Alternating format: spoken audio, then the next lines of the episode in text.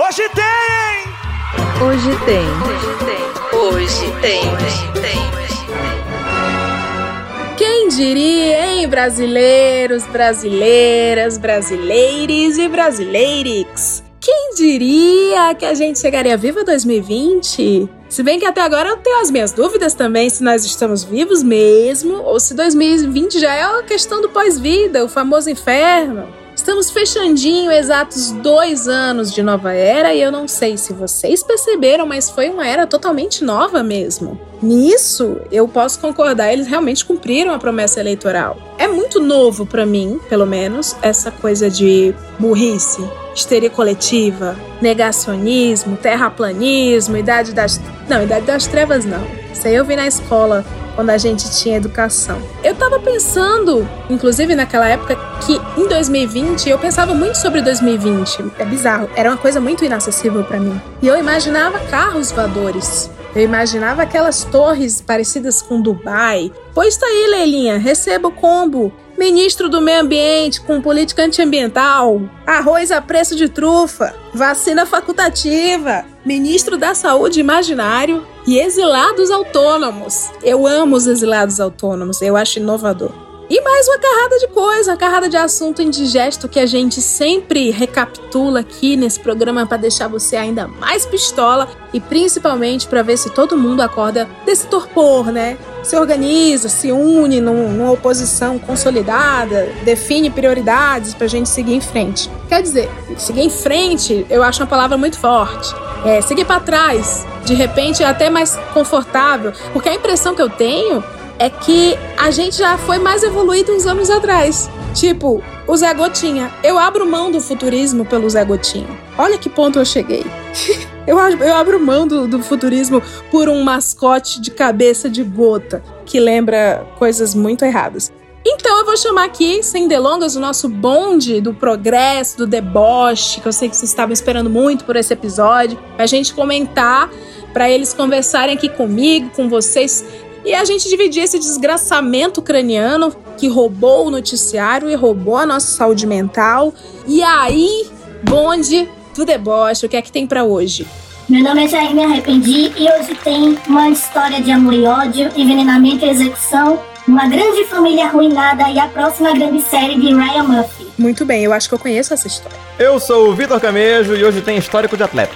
Aqui é o tesoureiro do Jair e hoje tem McDonald's, o radical de esquerda. Aqui é Bolsa Regrets dos Bolsominions Arrependidos e hoje tem Presidente, por que sua esposa Michelle recebeu 89 mil reais de Queiroz? Muito sagaz. Eu sou a Leila Germano e hoje tem República de Bolchevique 2 e dois anos de nova era.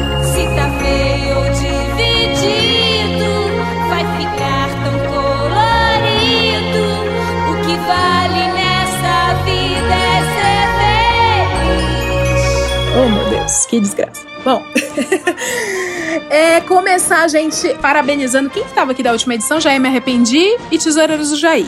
Parabenizar, porque nós acertamos muito. A gente sempre, aos novos participantes, a gente sempre faz o bolão, né, do que vai acontecer na season próxima. E a gente acertou pra caramba. Vocês lembram do- das apostas? Eu lembro da minha aposta, eu apostei que Mo Sérgio Moro ia cair. Ia sair, aliás, não ia cair. Nossa, eu apostei que Sérgio Moro ia sair do governo. Só, eu só errei a data, né? Porque eu, eu bati ali o final do ano passado, mas ele saiu um pouquinho depois. Mas aconteceu. Eu tô acertando agora, né? A gente ficou sabendo agora.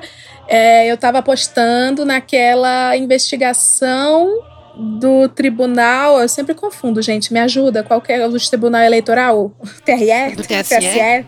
Do TSE, com o Ministério Público, acerca do disparo de mensagens em massa durante a eleição, que foi uma eleição ganha meio assim, o pessoal, tá bom, deixa ele ganhar, mas vamos investigando aqui rapidão. Tá rolando agora um desenrolar desse caso. Então eu não acertei, mas eu, eu tô acertando aí, né? Estimado ouvinte, sou eu de novo, a voz do Google passando só pra dizer que a Leila acertou essa também após esta gravação. A ação que pede cassação da chapa Bolsonaro foi finalmente liberada para julgamento no TSE. Eu ainda acho que cai por isso e cai por fake news. Mas enfim. Eu não lembro nem do que eu almocei.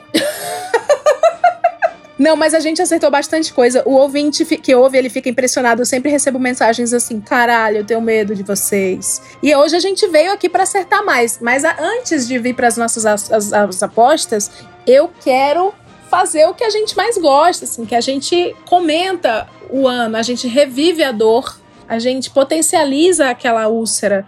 E eu tô aqui impressionada com o trabalho de pesquisa e compilação do Tesoureiros do Jair, que montou um esquema cronológico, uma timeline aqui pra gente comentar. Começou de quando? De outubro, né? Que é assim, esse programa vai lá em outubro. O outro episódio a gente gravou lá em outubro, não foi? Em setembro, outubro, Sim, não lembro mais. O povo ficava me mandando mensagem. Leila, faz um hoje tem que ele fez mais um ano de governo. Não é de governo. A culpa não é dele, não é da a culpa não é da vítima. A culpa é de quem votou. Então, a gente celebra sempre a eleição, que é pra marcar, assim, pra falar assim, really, bitch? Que é quando começou a Com depressão. certeza. Eu acho que tem aquele negócio que todo mundo se lembra onde é que tava no 11 de setembro. Eu acho que todo mundo no Brasil vai lembrar onde tava no dia do anúncio do resultado do segundo turno.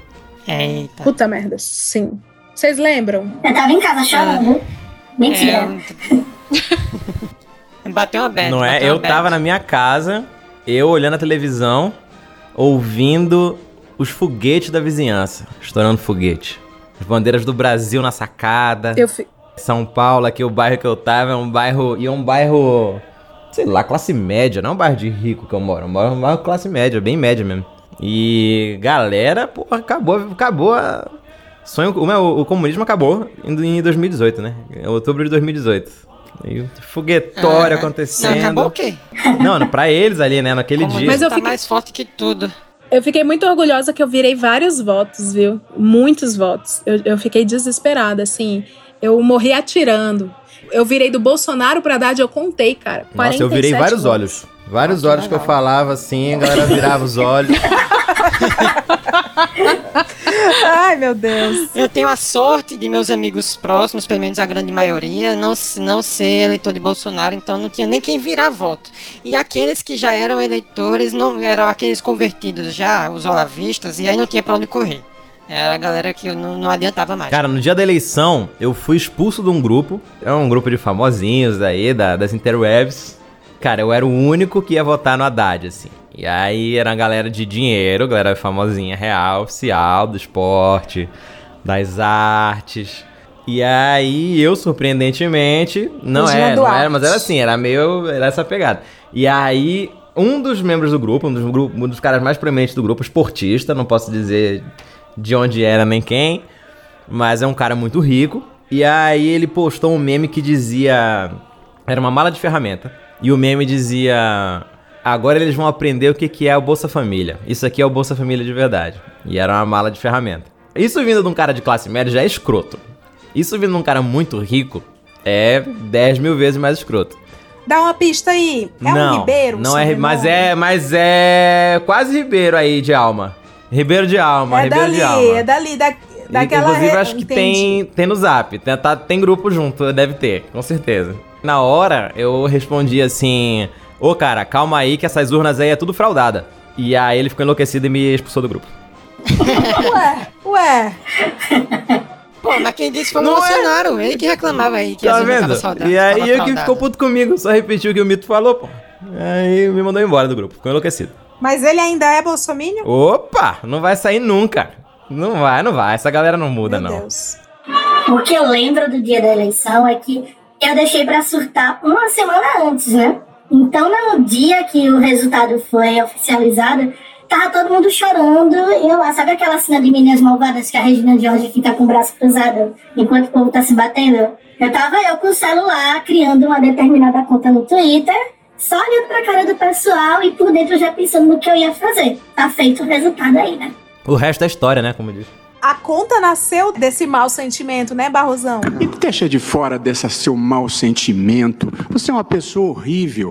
Uma mistura do mal com atraso e pitadas de psicopatia. Isso não tem nada a ver com o que está sendo julgado. Foi, a conta tava pronta uma semana antes, assim, eu só tava esperando, porque Eu não chorei, eu fiquei puta, porque assim, foi muito esforço, sabe, que eu fiz. É, e eu fiquei. É que pra mim, tem uma coisa que eu não superei ainda. Com todo o respeito, viu, presidente? Mas o senhor veio do programa Super Pop. E assim, Se fosse de qualquer outro programa, eu acho que tudo bem. Até o Luciano Huck mesmo. É que o Super Pop, pra mim, ele é, é a escória, sabe? É intelectual, social. É um programa muito bizarro assim, que eu assistia. Então, aí eu acho que o, o desfile de lingerie tem a seu valor, certo? Tem o seu valor. Não, e o Bolsonaro, Bolsonaro ia, ele, ele, o Felipe e o Agnaldo Timóteo. Eu assistia e pra mim o Bolsonaro era apenas aquele, sabe? Ele era tipo o, o liminha ali, sabe? Ele tava ali. Se fosse o Agnaldo Timóteo candidato, se fosse o Felipe candidato, eu amo que Felipe. Campos. Felipe Campos. Beleza, cara. Agora o lance é, é que era um agregado, sabe? Tipo, era o seu fro que tinha um puxadinho ali. Lógico que tem esse fator emocional que é muito Uruca. forte. Eu tô apanhando desde novembro do ano Ah, passado. você parece que gosta. sozinho.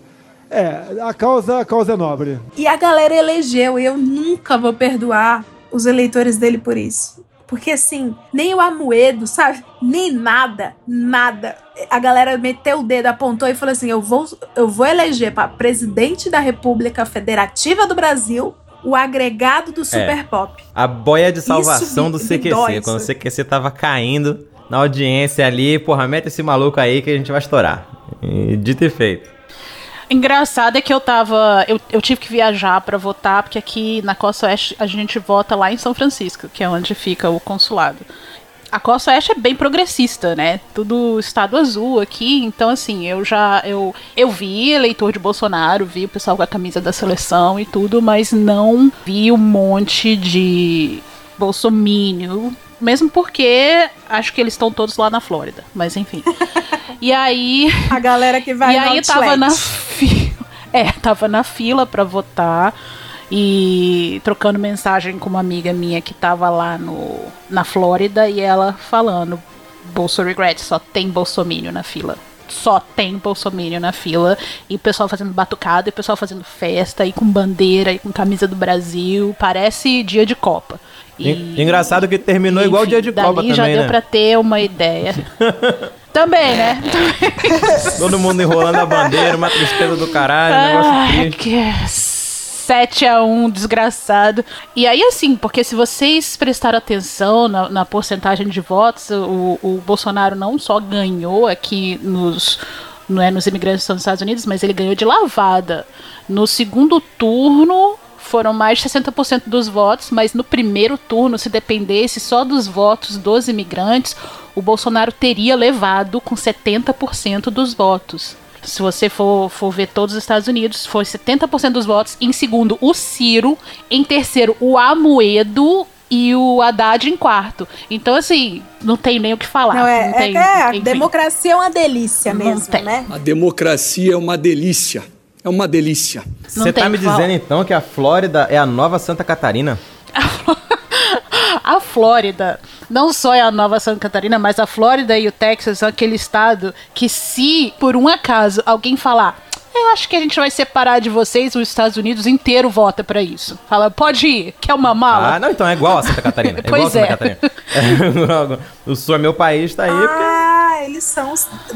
The, South is my country. it's my country. É, é. É, não, eu já me arrependi, falou da origem da conta dela, eu acho que eu vou falar da minha. Cara, eu fiz Ah, a é verdade, conta, verdade. eu fiz a conta só pra zoar Queiroz, eu juro por Deus.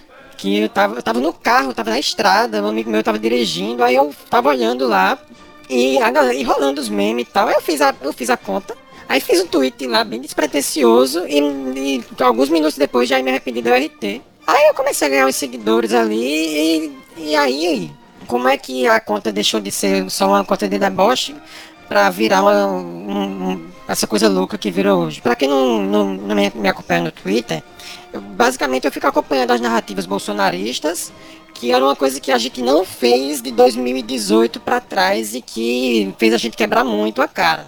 Então é uma coisa que a gente tá acompanhando bem mais de perto agora.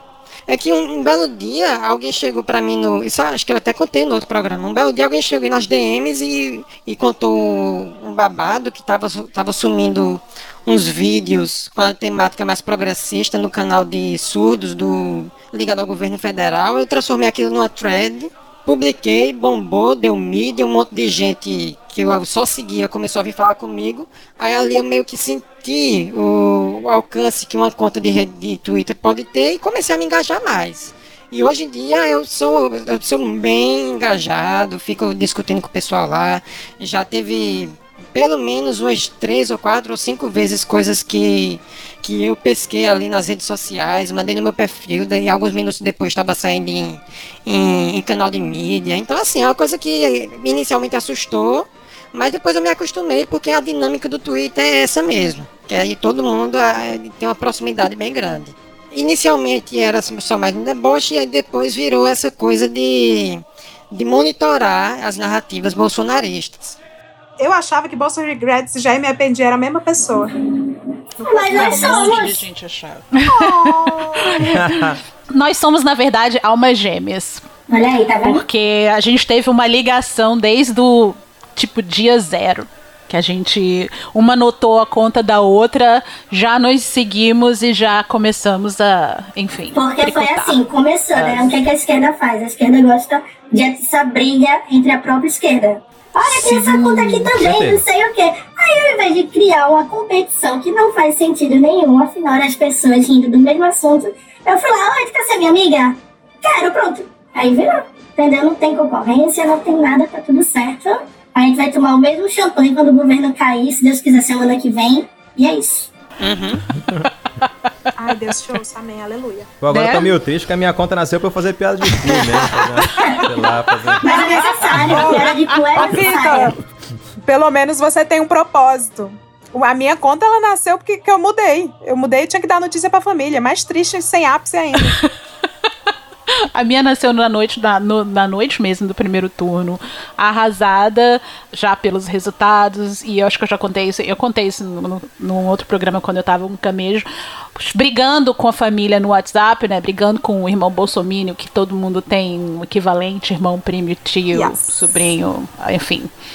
E aos prantos, porque ia eleger um fascista, um homofóbico, como é que você pode fazer isso, e blá blá blá. E, enfim, bêbada, tinha chegado em casa, tinha sido um dia, tipo, viaja pra votar, volta no dia seguinte. Então, super cansada e bêbada. E aí criei. E aí, enfim, esqueci que tinha criado por um dia, assim, inteiro. Tinha. ti- postei um negócio que tinha, tinha visto uma notícia de um menino que, que levou um baculejo, um eleitor de Bolsonaro que tinha levado um baculejo da polícia e reclamando de violência policial. E aí, depois disso, que quando voltei pra conta, tinha tido um retweet da Clara, da Clara Verbook, que eu tava seguindo no começo, e aí foi. E aí, depois desse primeiro retweet, o negócio começou a crescer, crescer. Conheci a Jair, várias madrugadas bêbadas, mandando altos choros no, no WhatsApp, nas DMs, e, e aí se tornou o que é hoje, enfim. Eu voltava das festas com bebida no juízo e mandava áudio pra quem? Pra Bolsa Vibrantes. Eram 10, 15 latas de Skull Beats falando por mim, mas eu mandava. E não é difícil achar material, né? Dos arrependidos cada vez mais. Meio que também vocês pararam de postar os arrependidos, né? Eu acho que as duas contas tomaram outro rumo, né? Eu parei mais porque, primeiro, dá trabalho. Você acha que é fácil? Não é fácil, não. Você tem que ficar buscando lá na busca do Twitter, ver quem te marcou, mas é um trabalho muito grande. E a outra coisa é, eu tô com pena? Não exatamente. Mas o tempo que se gasta caçando esse tipo de coisa pra dar uma risadinha haha e tudo mais, eu tenho 180 mil seguidores. Eu prefiro deixar os 180 mil seguidores alimentados com o que essa anta presidencial tá fazendo do que mostrar um infeliz que apertou 17 lá com muita força ou pouca força e tá levando na cara. Eu acho que é mais útil, talvez, sabe? Eu concordo porque eu acho que é mais fácil trazer eles pro nosso lado do que afastar com essa coisa do ah, eu falei, né? Assim, Hum, talvez Vou discordar de você, hein, É? Leila?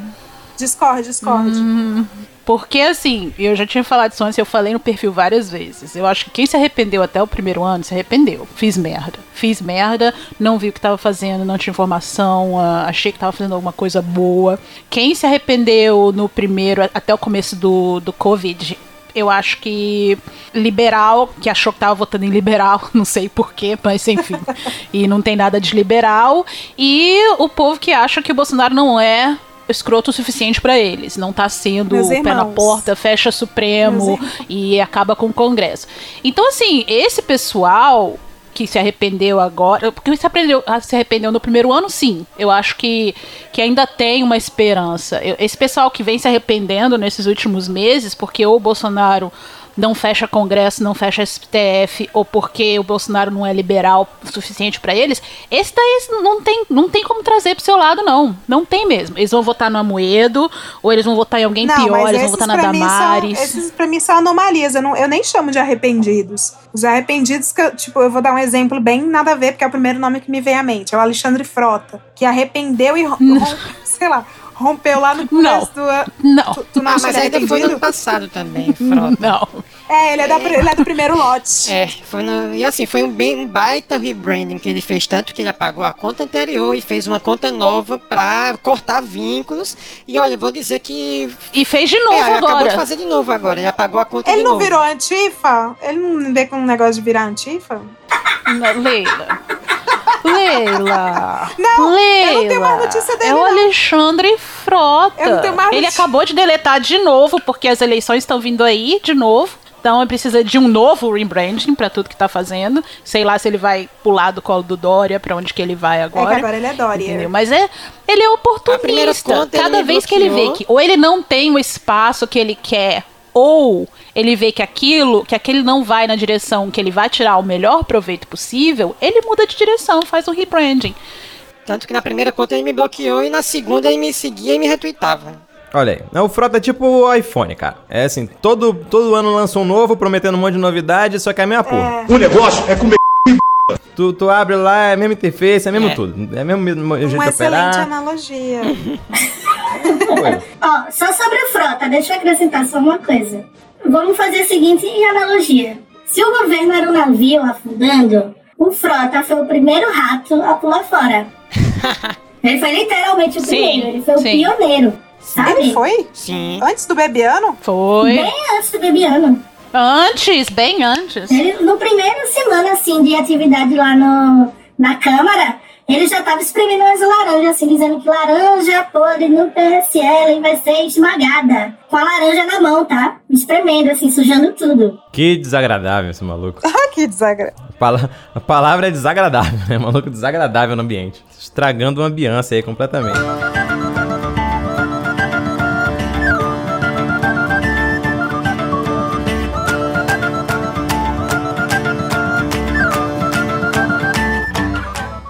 Cara, vamos começar essa retrospectiva da depressão?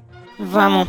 2020 já é um ano que tá bem desgraçado, desgraçado o suficiente para encher duas temporadas de seu programa, então eu escolhi somente um fato de 2019 pra gente relatar, porque vale bastante a pena.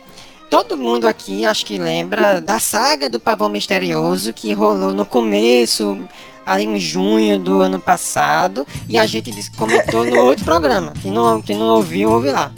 Mas aí depois. Eu passo, passo só uma piada, uma- um comentário. É, eu acho o nome do pavão misterioso muito infeliz, né? Podia chamar só pavão. Desculpa, mas é isso. Ai, ai, ai. Bom, aí é, em, em outubro, em outubro rolou é, uma, uma história que não foi do, da dimensão do pavão misterioso, mas eu achei muito, muito legal.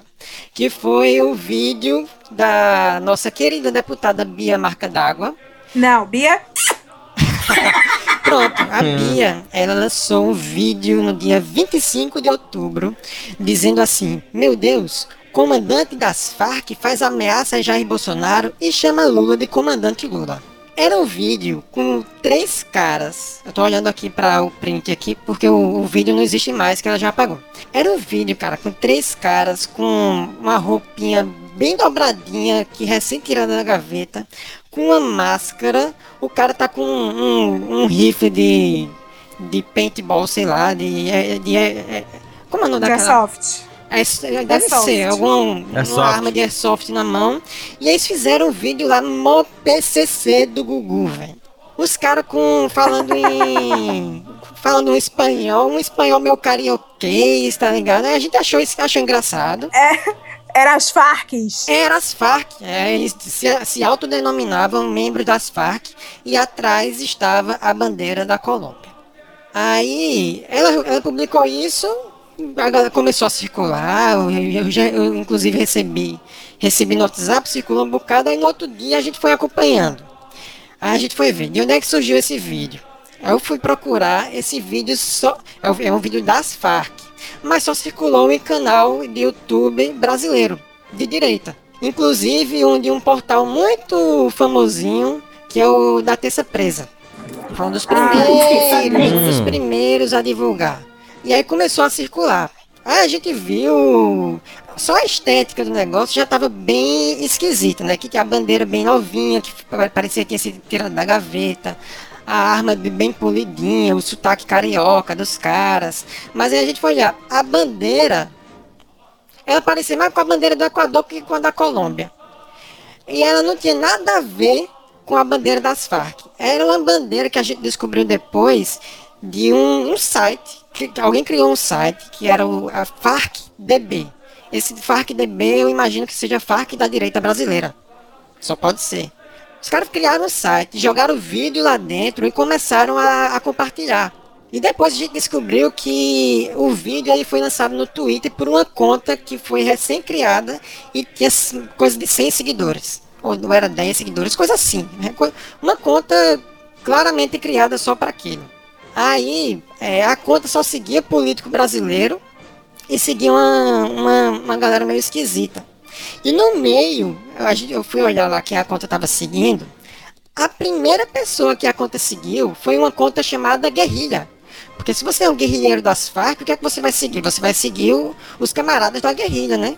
Sendo que a conta Guerrilha é uma conta de um estúdio holandês que produz jogos. Já ouviram o, o, o jogo Horizon Zero Dawn? Sim. Pronto. Ah, o, o Horizon Zero Dawn é, uma, um jogo que foi produzido pela, por esse, esse estúdio holandês, que é o Guerrilha. E aí seguiram esse estúdio, pô, nada a ver. O quê? Gamer, gamer está envolvido com a direita brasileira? Como pode isso? Eu não Às vezes o cara só tá bêbado e você tá ignorando completamente isso. Às vezes a pessoa bebe, entra no Twitter e segue uma conta errada, gente. Era guerrilheiro É, sim. Não, é só, Não, ele- só dar um detalhe aqui Eu que o acho. Tesoureiros não pegou, que no fundo do cenário deles tinha bandeira, tá? E tinha umas plantas meio esquisitas, sabe? Umas plantas muito vivas pra serem reais. Eu tenho certeza, papai e mamãe, que já fez aniversário de criança. Sabe aquele painel de planta que botam assim? Quando tem a joaninha, aquelas coisas que é um monte de folha artificial. Era aquilo, eu aposto. Ai, 10 reais que era aquilo. Da 25 de março, ela faz a guerrilha dela. Gente, e o portunhol com sotaque carioca? O que, que é aquilo? Não, eu só vou respeitar a história se eles falarem as Farcs. Ah, não, e assim, no vídeo eles Estou aqui em Madureira. falavam com, com o companheiro Lula e rasgava o pano, o pano pra Lula lá e, e, é, e criticava o Bolsonaro. Aí pronto, começou a circular e aí o presidente deu RT. E aí quando o presidente deu RT, aí, aí pra mim vira pessoal, sabe? Porque aí vira, vira fake news oficial do governo federal. Aí, é, a gente ficou vendo essas coisas e eu fui. A galera viu até o, o domínio que foi registrado lá nos Estados Unidos, um negócio meio nada a ver. Aí o perfil dizia a localização, né? Porque quando você faz o perfil no Twitter, aparece lá a localização se você quiser dizer de onde é. Aí a localização deles dizia Montanhas da Colômbia. E tipo, o vídeo gravado dentro do apartamento. E, e, assim, uma estética totalmente nada a ver com os vídeos das Farc. Os vídeos das Farc eram gravados em, em ambiente aberto, a galera sem máscara, sem nada e com a bandeira correta atrás. Mas, as, mas às vezes a região da milícia fica perto de onde tem montanhas e apartamentos, que É. inclusive eles vendem. Pois é, Eu é acho que verdade. Tesoureiros foi tendencioso nessa, porque você não sabe se o cara das Farcs é um multimilionário que se isolou, construiu uma mansão imensa no meio É do verdade, mato, né? que não quer ver gente, É, e serviu de gente. locação. Você tá sendo tendencioso, igual Você tá faz. fazendo- Mentira. Você tá fazendo como é que chama? Aquele equivalência. É, falsa equivalência.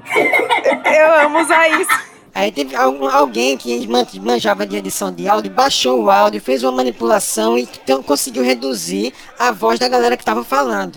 Aí dava pra ouvir o ruído de fundo.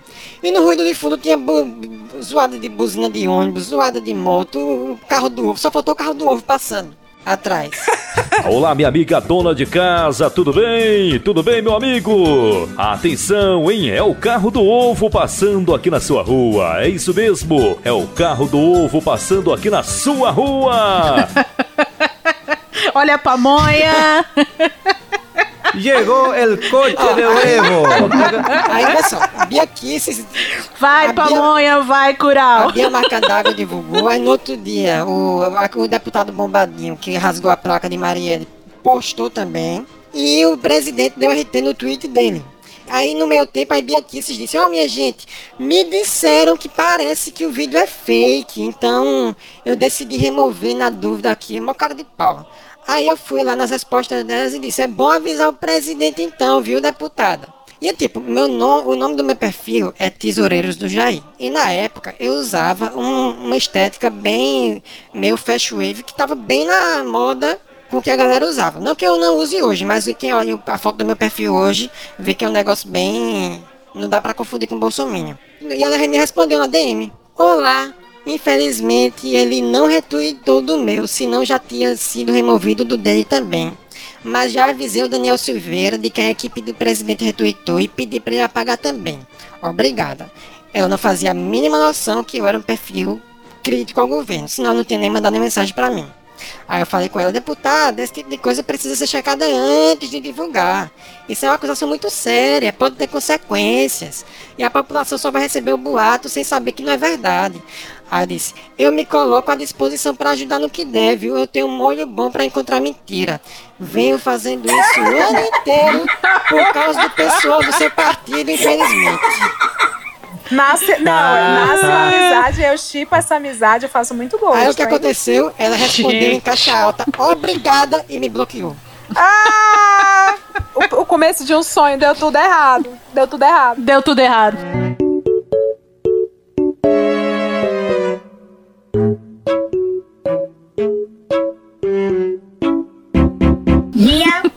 Sendo Bia. Aí pronto, foi isso. Não, mas é- essa deputada é daí pra baixo. Tipo, semana passada, foi essa semana, ela tava divulgando que, que máscara faz mal, que prejudica, é, mais, é pior usar máscara do que não usar. E tava propondo um projeto de lei pra é, acabar com, com a obrigatoriedade do uso de máscara. Então é uma mulher, mu- uma mulher bem. Eu já entrei na fase que eu digo, ai, não quero usar máscara porque incomoda. Então, faz favor, continue usando a máscara porque sua cara é muito feia, tá incomodando a gente. Eu já tô nessa fase. Sabe, tolerância zero. Bom, e foi isso. Pelo menos o que eu, que eu lembro dessa história é mais ou menos isso. Se alguém quiser dar, dar algum. Isso, isso foi o chorinho Tesoureiros, de não 2019. esquece de pergun não esquece de terminar esse- essa narrativa com mas o governo está fazendo um bom trabalho em conter as fake news, só para Ah, efeito sim, jurídico. Com certeza. Graças a Deus, né? Aí corta pra 2020, que é um ano bem desgraçado e eu acho que o destaque do, do começo do ano, que teve bem bastante coisa escrota, mas eu acho que o destaque fica pelo secretário de Cultura que foi demitido somente porque ele estava fazendo um discurso usando a música de um nazista como estética nazista, falando frases de nazista e com uma roupa parecida com que o nazista usava. Mas assim, quem sou eu para falar qualquer coisa, não é mesmo? Não, quem somos nós pra julgar? Não é só por causa disso que a gente pode sair chamando as pessoas de qualquer coisa.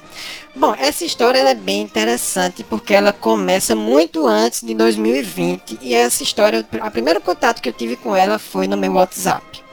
Em junho de 2019, é, eu recebi os meus amigos bolsonaristas lá dizendo: pô, olha aí, como é difícil a vida do conservador de direita, não sei o que, que era a história de um, é, um produtor de teatro que ele teve que fechar o teatro dele porque ele era muito patriota e as pessoas não queriam mais assistir às peças dele.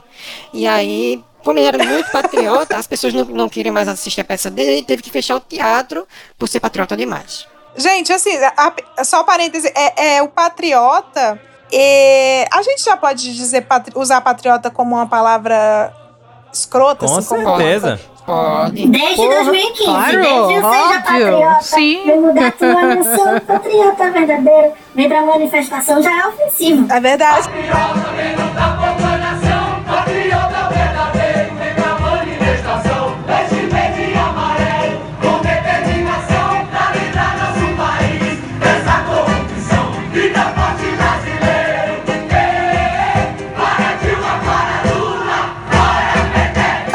pro meu estado, vergonha. Tá, beleza. Em vez de, de chamarem bacanas ou gente finas, eles se chamaram patriotas. Aí daí tu tira. Partido Bacanas do Brasil. Ba- meus bacanos. Mas a história do Patriotas, eu não sei se vocês lembram, que ele era. Eu não lembro a sigla agora, é um partido minúsculo, assim. Mas o que é que ia acontecer? Ele ia ser o partido do Bolsonaro. Então esse partido passou por todo um rebranding para atender as expectativas do Bolsonaro. O Bolsonaro foi lá, deu um doce neles e foi pro PSL. É verdade? Verdade. Sim, aí voltando pra história. Em junho do ano passado começou a rolar e aí, tipo, inundou as redes bolsonaristas da história do secretário, do secretário de Cultura, não, do, do patriota, produtor de conteúdo que era boicotado pela, por todo mundo. E aí dizendo, pô, tá vendo aí, ó, a galera não. É, essa galera intolerante, que não aceita o, o- quem pensa diferente, aquele, aquele lenga-lenga todo que eles vivem repetindo até hoje. E aí, para surpresa de ninguém, alguns dias ou semanas depois, ele assumiu um cargo no governo. Que tipo, o cara passou por isso, ganhou, ganhou, ganhou é, notabilidade nacional. É lógico que o presidente ia olhar para o cara, resolveu admitir o cara. Só que aí a galera foi olhar, fazer uma busca e descobriu que uma semana antes dessa matéria que saiu no, no jornal aí, ele tinha ido para Brasília para bater papo com a galera lá do- do- da Secretaria de Cultura. Então, uma semana ele foi para Brasília bater papo com a Secretaria de Cultura lá, ou equivalente, eu não lembro bem. Uma semana de- depois ele lança essa é, essa história de que ele estava sendo boicotado por todo mundo e ia ter que fechar o teatro ganha repercussão e é contratado. Ou seja, ele criou uma cena ali para justificar a entrada dele no governo. Aí depois disso ele começou a bostejar um bocado, é, fala- chamando. Foi, foi o cara que, que atacou Fernanda Montenegro, dizendo que ela era mentirosa. Mas claro, ela é atriz. Fala um monte. Sim, falando um monte de coisa lá pra ele. Pronto, foi isso. Tem uma coisa ou outra a mais. Aí quando rola 2020. Sim, e teve nesse meio tempo também, ele e a esposa dele divulgaram nas redes sociais uma campanha para construir uma máquina de guerra cultural. Que é uma coisa que você para e assim, já é um negócio meio Cara, esquisito. essa frase é uma frase de maluco, mas assim, maluco grande. Maluco. É aquele do chapéuzinho de, Napoleão. de papel É, alumínio. exatamente.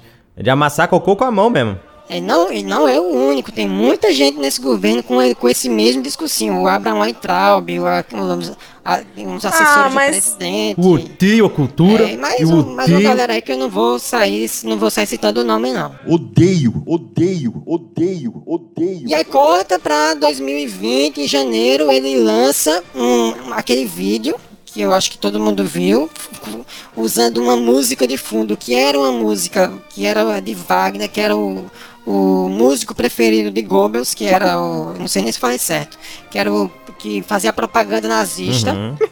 Eu, ca eu, casei, Usando eu frase. casei com a música do Eu Wagner. entendi Fagner. Eu entendi Fagner. Não. Aí eu fiquei pensando, quem dera ser um peixe. aquário mergulhar. Não, tá, tá ali, tá ali também. Tá ali pertinho, exatamente. É.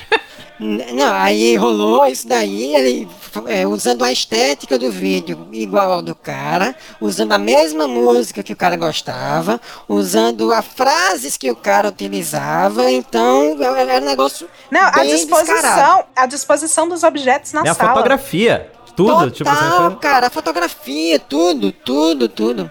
E aí, aí a galera, assim, teve. De cara, o pessoal só achou esquisito. Num- Algumas horas ou no outro dia que o pessoal. ligou Engraçado os como é que é a vida na coincidência, cair né? em cima. Quando a vida tira pra ter coincidência, é um negócio muito bonito, né? É, pois é. Só pra deixar claro uma coisa.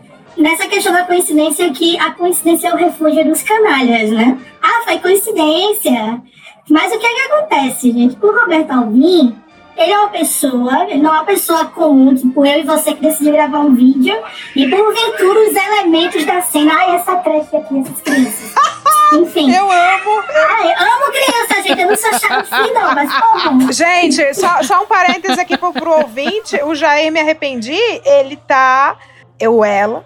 Eu tô no Tá... orfanato da Flor de Lis. Na Não, casa da Flor de Lis. não a, a Bolsa Regante... A Bolsa Regretes falou que ela tá. No, ela mora numa, num recreio de escola. Isso é uma, é uma forma de protesto, né? É se aliar à educação. então. Exatamente. Só pra explicar pra olha a sonoplastia das crianças. Pronto, essa sonoplastia aqui não é intencional pra simular a casa da Flor de Lis, tá, gente? Isso aqui é coincidência. Agora, agora vale as homenagens aqui. Da Jair Me Arrependi, está gravando o podcast com a gente. Enquanto, enquanto serve o mingau da criançada toda ao mesmo tempo aí. Todo mundo, criançada brincando.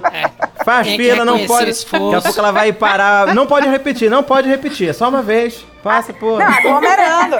Aglomerando. Tá certo, tá certo. Mas tá todo mundo de máscara. Tá tudo bem. Ó, só pra deixar claro, o Roberto Alvim, ele não é uma pessoa como no meu caso, tá? Não é coincidência que a casa da Flor de Lis tá aqui embaixo. No caso dele, ele é uma pessoa que trabalha há décadas com teatro. Teatro, com televisão, enfim. Tudo envolvendo arte. Na arte, cada detalhe é pensado. Cada detalhe é planejado para passar para você uma ideia, para passar para você um contexto. Não tem nada ali naquela cena, não tem absolutamente nenhuma possibilidade daquilo ali não ter sido totalmente intencional. Então, quem fala, não, logicamente que não é o Vitor, tá, gente? Tô falando dos canalhas de sempre. É coincidência? É porque é tão canalha quanto ele. Sim. Não, e tipo, é. Aí, aí eu vou falar de memória, eu posso estar errado, tá, pessoal? Mas eu lembro de, na época, alguém falar do tipo, ó, esse negócio aí tá com meio com cara de nazista. E aí eu tô falando baseado na memória, eu posso estar errado. Eu lembro de ter visto que ele meio que deu uma debochada nisso. Aí a galera caiu Que em é o cima modus operandi de e- todo nazista hoje em dia, né? Você falei, rapaz, isso aí é nazista. É, é. nazista. Ah, tudo é nazista. É, tudo é nazista.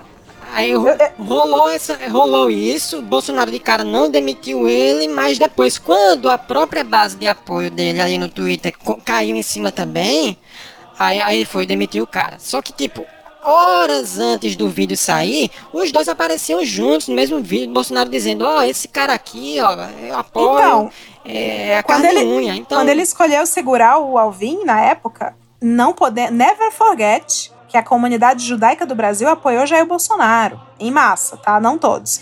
Inclusive, eu fui em algumas manifestações que havia é, é, judeus é, pela educação, judeus contra Bolsonaro. Existe também outros grupos, mas a- as grandes lideranças, né, que a gente conhece, é, foram declaradamente apoiadoras dele. Então, na época que ele escolheu Alvin, eu fiquei assim, falha. Uhum, né? Como diz lá no Ceará que a gente usa apenas sons para se expre- expressar, assim como a vaia cearense, a gente tem o uhum, uhum.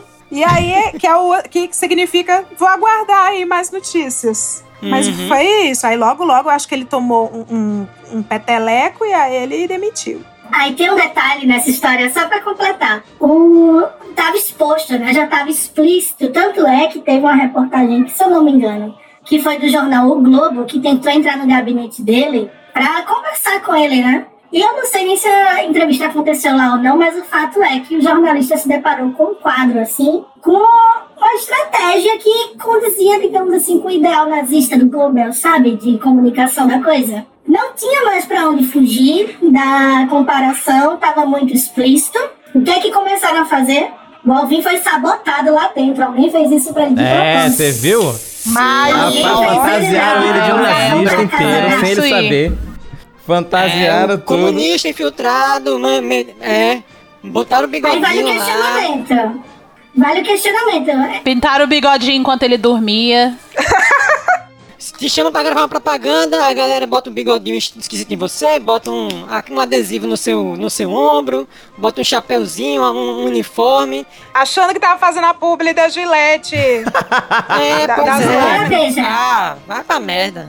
Não, aí no final ele não que sabe ler, não. Mas, gente, pra encerrar, é importante encerrar cada assunto com. Mas com- quem somos nós, né, pra julgar? É. Como nas próprias Não, palavras dele, imagina. foi tudo uma coincidência Não queremos ser levianos aqui, né? Pô, longe, longe da gente aqui. Não, É, não. não vamos ser levianos. E assim, né? A gente tá Longe dizendo que. Pode até, pode até parecer né? um pouco precipitado. Nem passou tanto tempo assim pra gente tomar a decisão. Não, e pode ser, pode ser, e assim, tudo pode ser fake news, né? Não é porque filmou, gravou, postou, tem IP e, e, e tem a pessoa lá que não pode ser tudo uma grande armação. Pode ser uma alucinação coletiva, como o Jorge, não, e não, é prim- não seria a primeira vez. E não, Não você seria tem a primeira razão. vez que teve uma- Porque o que a gente vê é comprimento de onda. Às vezes é um comprimento de onda que eu- a gente acha que é um- uma visão, é um comprimento de onda. Às vezes a gente acha que é. Às vezes a gente acha que é onda, mas é partícula, é outra coisa diferente. Ey, ¿sabe qué, capitán? Estamos todos atentos. Mito, levanta, capitán, levántate, mi hermano. Capitão, levanta-te, porque o povo brasileiro precisa de você. Capitão, levanta-te, porque o povo brasileiro precisa de você. É. É, pois é. Importante deixar claro que todos os eventos relatados nesse podcast estão amplamente documentados na mídia tradicional. Sim, é. Processo jornalista, não processa a gente não. É, na extrema imprensa. Na extrema, imprensa. Eu adoro esse termo. Extrema imprensa. Eu também. Eu É amo muito demais, legal. assim. Massa. Porque tem umas coisas que, assim, dá raiva no primeiro momento, certo? Aí depois cai num ridículo tão bom que eu já gosto. Que eu já até concordo. Que exista que dá um brilho na vida, pelo menos. Então, pelo menos dá uma, diverti uma diversão. Entendeu? Eu concordo. É, é, extrema imprensa. Ó, vou falar uma coisa até polêmica, que até peço desculpa, já de cara.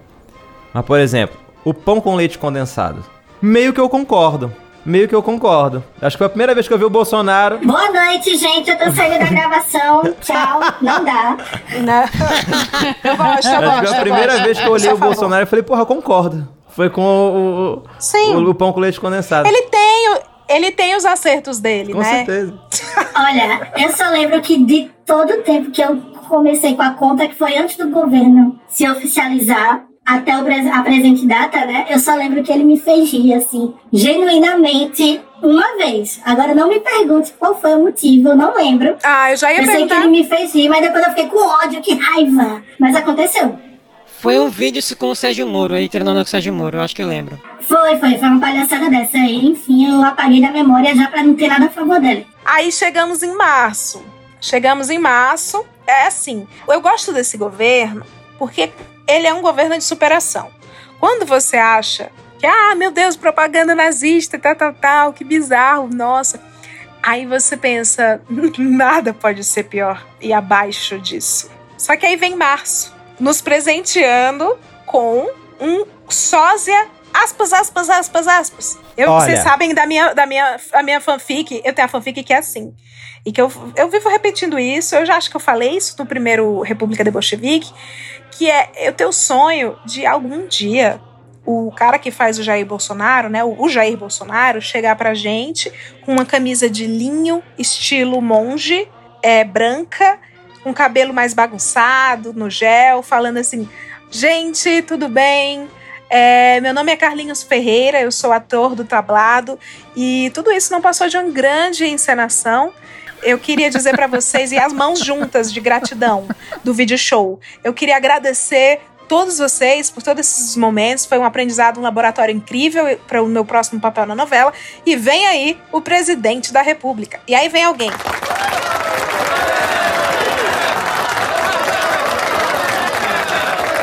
Eu espero até hoje isso, como uma criança. Ia nascer o Coringa na hora, viu? Não tenha dúvida, eu ia virar o Coringa na hora.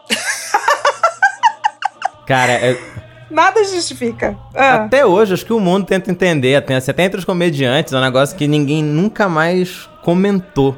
Essa fita, assim, do Ué, tipo assim, todo mundo, ué. tipo assim, hã? Foi todo mundo, tipo... Não, e foi, foi um negócio muito constrangedor, porque, tipo, o cara ficou lá distribuindo banana pro jornalista e a galera, tipo, ignorou, cagou geral pra ele.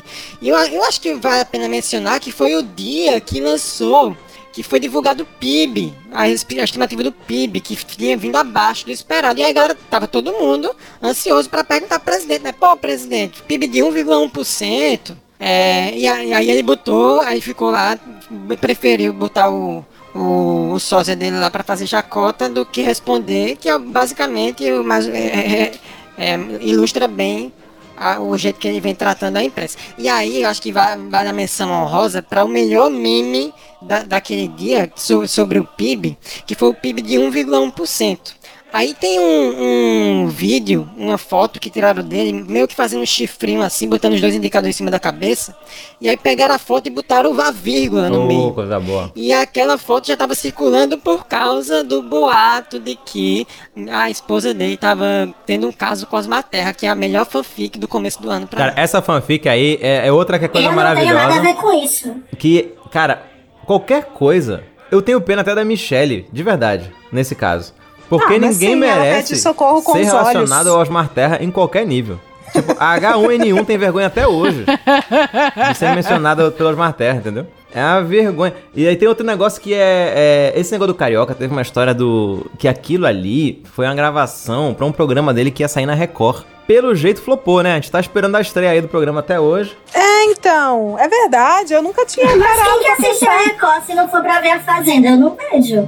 Pode estar passando, já pode estar na segunda temporada e você não tá sabendo. Não, mas, mas, Mas não eu acho que saiu. rolou, eu acho que rolou. Acho que deve ter gravado tipo piloto e aí a galera falou, é, cara, acho que não pegou muito bem aí, vamos.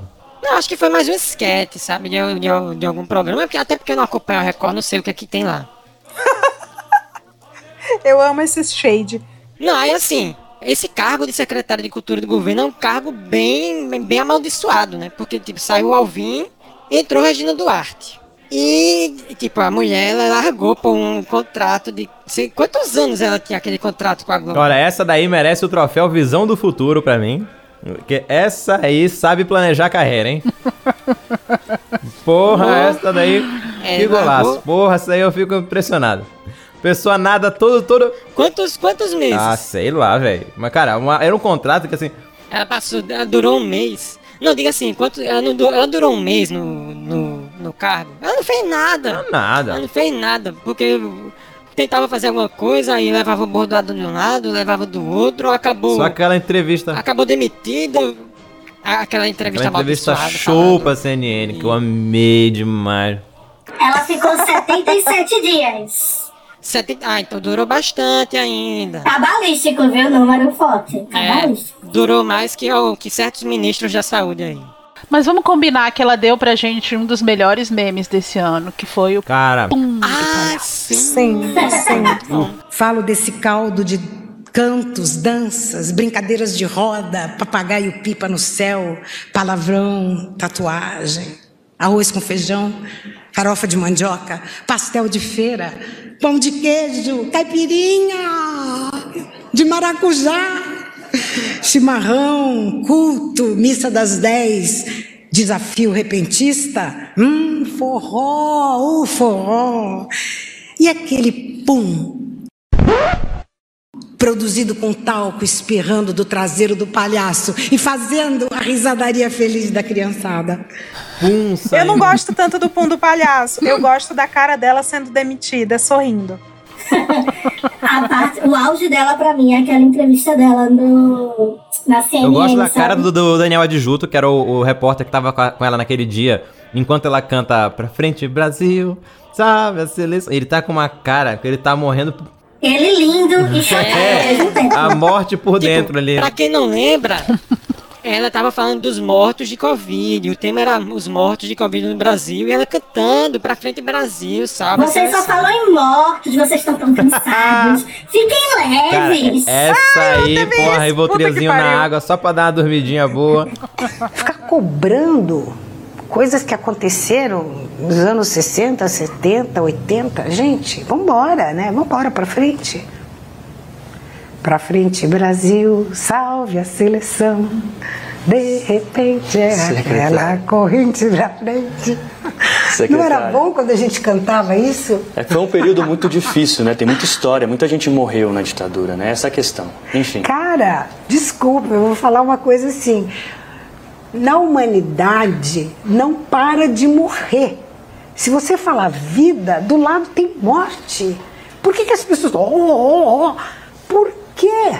Que houve tortura, secretária. Bom, mas sempre Houve censura tortura, sempre cultura. houve. Meu Deus do céu, Stalin, quantas mortes?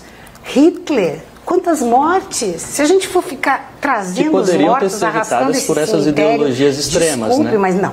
Não quero arrastar um cemitério de mortos nas minhas costas. Não desejo isso para ninguém. Sou leve, sabe? Tô viva. Estamos vivos. Vamos ficar vivo. Porque olhar para trás não vive quem fica arrastando cordéis de caixões. Eu acho que tem uma morbidez nesse momento. O Covid está trazendo uma morbidez insuportável. Só pra dar uma descansada. E a Daniele Lima com a cara deste tamanho. Que ela mandou. Daniel, se você quiser encerrar a entrevista aí, fique à vontade, viu? Ela tava por aqui com a Dia outra. incrível da República esse, cara. Cara, eu fiz, eu fico muito pensando como é que vai ser daqui a, sei lá, cara, 40 anos, se a gente estiver vivo ainda. Todo mundo, tipo assim, que eu lembro disso, de, de chegar do colégio quando tinha aula de história, eu perguntar pra minha mãe e pra minha avó, como é que foi isso aqui? Isso aqui teve mesmo? E se um dia meus filhos chegarem e falar, pai, que porra foi essa aqui? Não, eu lembro quando eu, eu, eu teve o 11 de setembro e eu lembro que tudo era sobre o 11 de setembro dali uns dois anos depois, assim. O, eu, meus pais assinavam aquele almanac Abril, lembra?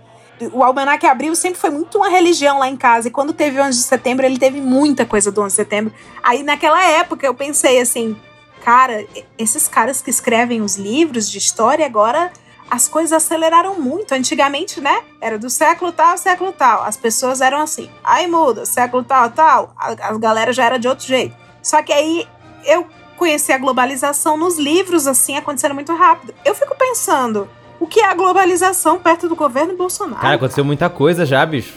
Olha isso. Sim, não, é, é loucura que assim, a gente já tá aqui meio que tá- surfando, a gente enlouquece, mas já, já acostumou com a loucura que tá aqui dentro. Eu fico me perguntando como a galera de fora Ah, fica eu vou te enxergando. contar agora. Como eu vou te é? contar agora. Como é que seus colegas Eu quero saber daí dos gringuinhos do veem, grupo. Cara. é, como é que os gringos veem essa, essa loucura? A, a minha namorada, Zula, ela tem. a- o, o pai dela é português, a mãe é chilena. Então imagina, tem parente na Europa e na América Latina aqui, né? E assim, sendo que a família de Portugal, parte tá em Portugal, parte tá na França. E aí, velho, os grupos dos primos, vira e mexe, eu tô aqui assim, eu tô com ela, quando eu olho, ela tá chorando olhando pro celular. Aí. O que foi? O que aconteceu? O que que eu. Ela falou, não, eu tô falando com meus primos, eles estão fazendo perguntas de como é que tá o governo. E ela tem muita vergonha, ela chora de vergonha. E Ai, aí, e aí. Porque aí ela tem que verbalizar os negócios. É, não é tão absurdo quando você não verbaliza. Quando você- imagina, cara, tu abre a boca pra contar o que aconteceu. Tipo, eu tô repetindo aqui e, e- e me escutando. É muito patético mesmo, assim. É muita vergonha. E aí ela tem, e a galera chega, mas cara, tá- isso é verdade? É, é, é, Golden Shower, ele falou isso mesmo? É, falou, presidente, então, realmente, postou o vídeo do cara mijando na cara do outro. É, isso aí mesmo. Então tá bom. Então, então tá. Então tá bom. Quando é que vocês vêm pra cá? É assim. Eu tenho uma amiga que mora em Weston, né? Ela, inclusive, é vizinha do Rodrigo Constantino. Olha que vizinhança maravilhosa. Ave Maria. O que é que acontece? Ela vem falar comigo uma vez por semana, né? Porque ela se mudou faz muito tempo, mas a gente sempre mantém um contato assim.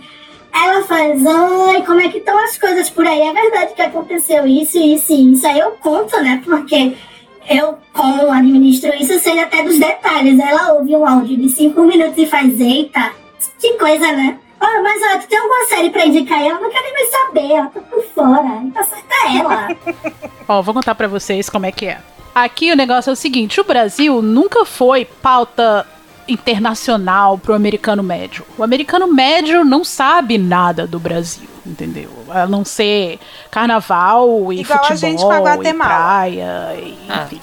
Não é o que, Enfim, não é o que o presidente o americano médio é. Mas a Anitta tem um anúncio gigante lá na Times Square, como é que eles não sabem de nada? Mas não são, o americano médio não sabe, é capaz de ele achar que a Anitta é mexicana Anitta é e só não mais uma brasileira. latina na entendeu? Times Então, Square. assim, É, amiga da Shakira. É, mais uma Shakira, exatamente. Então, assim, o americano médio não sabe nada sobre o, o política do Brasil, o que, está acontecendo aqui, enfim. quando, e quando as pessoas me conhecem, o meu sotaque, não, eles não sabem identificar o meu sotaque. A maioria das pessoas que me escuta acha que é um sotaque europeu, é uma coisa meio francês, uma coisa, enfim. Eles não conseguem identificar o, o, o sotaque como um sotaque brasileiro, porque primeiro não é uma coisa muito comum. O sotaque, e depois que o sotaque brasileiro depende do seu sotaque no Brasil também. Então, quando as pessoas ficam sabendo que eu sou do Brasil, hoje em dia, aí a, a coisa começa a mudar de figura. Começou a se falar muito quando aconteceu a Corona Trip. Que quando o, o o Bolsonaro veio visitar o Trump no Madel Lago e todo mundo tava Ah, é meio que o corona. coronavírus é o nosso Ayrton Senna do novo milênio agora. É o, é o orgulho. É, assim, o, a, a eleição do Bolsonaro já começou a tomar um pouco de, de das notícias aqui. O Tropical Trump. Né? Então o pessoal começou a chamar ele de Tropical Trump. pariu. E os meus amigos que, que, por minha causa, eles prestam um pouco mais de atenção em notícia do Brasil e começavam a me mandar do tipo. Esse cara vai se eleger, vai se eleger mesmo? Eu não espero que não. E quando Alguém se... fala, É, o americano eu fico, pode ser, eu fico meio puto Alguém também. Porra, que estão surpresos aí, galera? Que um idiota ganhou pra presidente, agora de repente vocês estão. Olha, pelo menos o Bolsonaro não tem código nu- nuclear na mão dele. Pelo menos isso. É. Mas olha, eu vou falar, a sensação, até mesmo para o americano, é que o Trump foi eleito, o mundo falou, pronto, Aham. não pode ficar pior. Aí o Brasil falou, hold my caipirinha, como você falou. E foi lá e fez essa merda. Porque, olha, eu vou falar pra vocês. E eu vou, eu vou ser muito sincera. Óbvio, já deu pra notar, eu não sou eleitora do Trump, mas a vida do americano classe média no governo Trump não mudou muito. A vida do americano branco classe média no governo Trump não mudou. Então, o americano classe média não tem o que reclamar do, do Trump. E aí você vê. E, e são as pessoas com as quais eu me, eu me relaciono aqui. E aí você. é, Eles não gostam do Trump e o incômodo deles é pela política de imigração, ah, por, pela pessoa que o Trump é. claro, né? Não tem como né, não criticar a pessoa, personalidade, quando abre a boca e tudo que, que acredita. Mas afetar diretamente essas pessoas não afetou. Não afetou mesmo. Ah, foi no o último ano e meio, principalmente os últimos dois anos, antes do, do corona, a taxa de Era desemprego estava né? baixíssima. Era, Era- era bem- dificílimo a gente contratar. Tipo assim, é 2%, né? Era quase. Era, era dificílimo contratar. É, dificílimo contratar gente, porque é, vaga de emprego tinha muita, tava todo mundo trabalhando, então você tinha que. Um monte de estado aumentou o salário mínimo por causa disso, você tinha que oferecer um salário bem melhor para contratar gente. Então, assim, não, realmente a classe média e a classe trabalhadora não tava reclamando muito. Agora, política de imigração, política internacional, a clima, todos os assuntos que vocês sabem, e uma política conservadora, né, na, na área de a proteção às mulheres, proteção a minorias, enfim. Mas isso não atinge o americano médio. Então o, o americano começou a olhar e ter notícia do Bolsonaro e falar: porra, a gente tá bem, sabe? E, e aí, quando teve a, a Corona Trip, que eles começaram a trazer, a descobrir que todo mundo na comitiva tava com coronga. E todo mundo que eu conheço começou a me mandar mensagem, tipo assim, com aqueles dedinhos, aqueles emojis de dedinho cruzado, do tipo assim, poxa, seu presidente podia fazer alguma coisa boa pela gente, hein?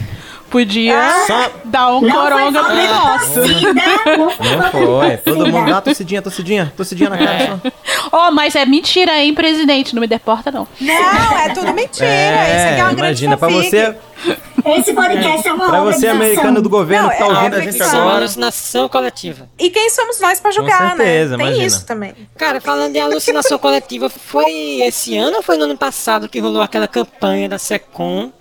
Que depois eles disseram que não tinha rolado nada. Tipo, eles fizeram uma Foi campanha. esse ano, Foi esse querido. ano? Foi esse ano? Foi Esse Foi. ano, é. Foi esse ano. ano. Parece que é uma Foi a década, né? campanha que era imitando a Barcelona Não Pode Parar. Agora o nome eu não tô lembrando. Ah, Mas era uma foi. campanha que basicamente era para estimular as pessoas a não fazerem distanciamento social no pico, na abertura assim da tour da pandemia, sabe? Quando a pandemia chega com tudo, eles não, vamos é, não podemos parar, porque a economia, o emprego, a reeleição do meu chefe, tá entendendo? Isso tudo tá em jogo. Mas aí as pessoas, obviamente, denunciaram essa propaganda, ficou acho que nem um dia no ar. Augusto Aras, uma pessoa muito sensata, muito querida, eu amo ele de paixão, disse que a campanha nunca existiu e que não tinha como provar, só que tem as cacetas dos print, tem as cacetas dos vídeos guardadas.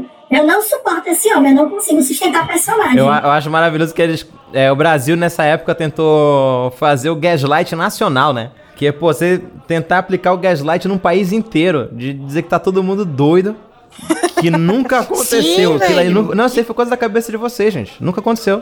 Olha, mas eu vou dizer, tem coisa que eles conseguiram emplacar, viu? Pelo menos com a base eleitoral, como por exemplo a história do, do auxílio emergencial. Que era uma coisa que eles estavam contra, queriam dar 200 reais e depois aí todo mundo recebendo e, e- e dando crédito pra ele, mas aí também passa por uma falta de, de publicidade do, do campo da oposição. É, aqui eu vou fazer um adendo. A oposição deu todos os motivos e deu todas as aberturas para que o Bolsonaro recebesse o crédito pelo auxílio emergencial. Porque o auxílio foi é, liberado e aí todo mundo, uh, festa, não sei o que, vamos transformar isso na renda básica. Padrão brasileiro morreu alegre ali, o assunto morreu. E isso aqui, quando eu falo oposição, gente, só pra deixar claro, tá? Não cobre de mim, não cobre de Leila, não cobre do Vitor, nem de tesoureiro, nem do Bolso Regrets. Nós, quando falamos de política, quando atuamos nesse campo aí, nós fazemos porque nós acreditamos na coisa. Tem gente que tá lá sendo paga pra isso. Sei que vocês me entendem. Exatamente. Essas pessoas não deixaram solto no ar. Tanto que o auxílio não estava caindo para muita gente, o auxílio ia ser prorrogado, mas com parcelas menores. Quem acolheu a demanda toda de pedidos, ele virou a creche aqui de novo, ignora. Amo, pode deixar, deixa Quem rolar, deixa rolar. de Lis, bota Ô, esse menino Jair- pra dormir, Flor de Lis. Jair, é, são palavras de ordem. É isso aí mesmo. É, quem colheu todo o crédito de oposição, vamos dizer assim, desse problema do auxílio prorrogado foi o senador do Avante, sabe, gente? Ninguém sabia quem era esse homem. Hoje em dia eu não vou nem falar o nome dele aqui, porque já tem meme dele dizendo fulaninho de tal presidente 2022. Tá Aham. entendendo? Aham, aham. Poxa, calou as crianças. Do, calou as crianças do, chi, do chiqueirinho. falam, ela O te chiqueirinho, o chiqueirinho do Planalto. Brincadeira, gente. Ela falou, tá entendendo as crianças? É, Opa, tá, ficou é. tudo quieto. É porque eu moro numa casa de bruxa, aí deu uns relâmpagos aqui. Elas Não, já, já me arrependi, nosso correspondente do Chiqueirinho do Planalto. E lá tá administrando muitos populares que se aglomeram para gritar Eu, mito. eu achei que as crianças tinham ficado chocadas com a notícia que o cara queria sair pra presidente. Que ela falou, as crianças, o quê? E todo mundo ficou calado. Foi, foi, foi palavras de ordem. Não, foi a flor que elas pra dormir. Vamos seguindo aqui. Seguindo, temos o presidente falando que tinha provas cabais de que as eleições foram fraudadas. Também foi em março. Até hoje estamos esperando. A gente falou do panelaço? Que ele pediu pra, pra bater panela. Ah, é o Bolsonaro. Bolsonaro pediu um panelaço a favor dele A arte mesmo. imita a vida, né? Às vezes ela sai do personagem, às vezes não. Ai, ai. A Jair, eu não. Ó, tesoureiro está dizendo, Jair me arrependi. Não, já puxou muito panela. Jair, eu chamei um panelaço em 2019. O primeiro panelaço que esse infeliz levou tá na minha Ô, conta. coisa boa. Ai, tá eu vou ganhar uma suíte lá no céu. Eu vou ter uma suíte lá no céu, assim, com um monte de anjo maravilhoso, só por causa disso. e o Energumen tentou puxar não um panelaço a favor dele. E isso é incrível. que a galera tava puxando. Isso é inovador. Ele Esse ano, tentou, ele tentou mudar a narrativa, assim. Ah, é? Panelaço contra? E se tivéssemos um panelaço a favor? Que ideia de bosta. Eu vou pedir. Mas assim, é tipo assim. só pra constar, não deu certo não, viu? É Deu tipo, certo não. é tipo fazer a chacina pela vida. Eu vou fazer uma chacina pela vida pra mim mesmo, em minha homenagem. Vão entrar na minha casa para que eu vire mártir. Seria algo assim. Chacina pela vida. Cuidado, Leila. Isso dá um slogan tão bom pra essa gente. Que essa gente pensa assim mesmo. Voz do Google passando para lembrar ao ouvinte da mente fraca que o termo chacina pela vida é um xiste e nenhuma hipótese deve ser reproduzido por motivos morais, éticos, religiosos, lógicos e porque este tipo de prática suja muito o ambiente. Caraca, é verdade. Não, gente, eu tô brincando. É só uma analogia infeliz, assim. É uma brincadeira, pelo amor de Deus. E é de Coincidência esquerda. retórica. É de Inclusive, comunista. inclusive, todo mundo aqui bateu panela em favor Com do certeza, presidente. tá doido? Foi muito Inclusive. legal. Tava aqui. Não, e assim, quem somos nós pra julgar? né? Ah, Eu vou usar isso sempre. Tô ajudando, Leila, tô que quando ajudando. começou, né, eu tava ajudando a puxar, eu fazia os memes e tal. Aí tem uns amigos meus particulares que sabem, né, quem é que tá por baixo do manto da Batgirl. Aí o que que aconteceu? Eles falaram, ó, tá vendo, por culpa tua. A gente bateu o panelaço aqui, e agora estão os vizinhos batendo a favor, e agora estão os dois batendo boca aqui, não tem quem consiga dormir. Pare com isso, por favor.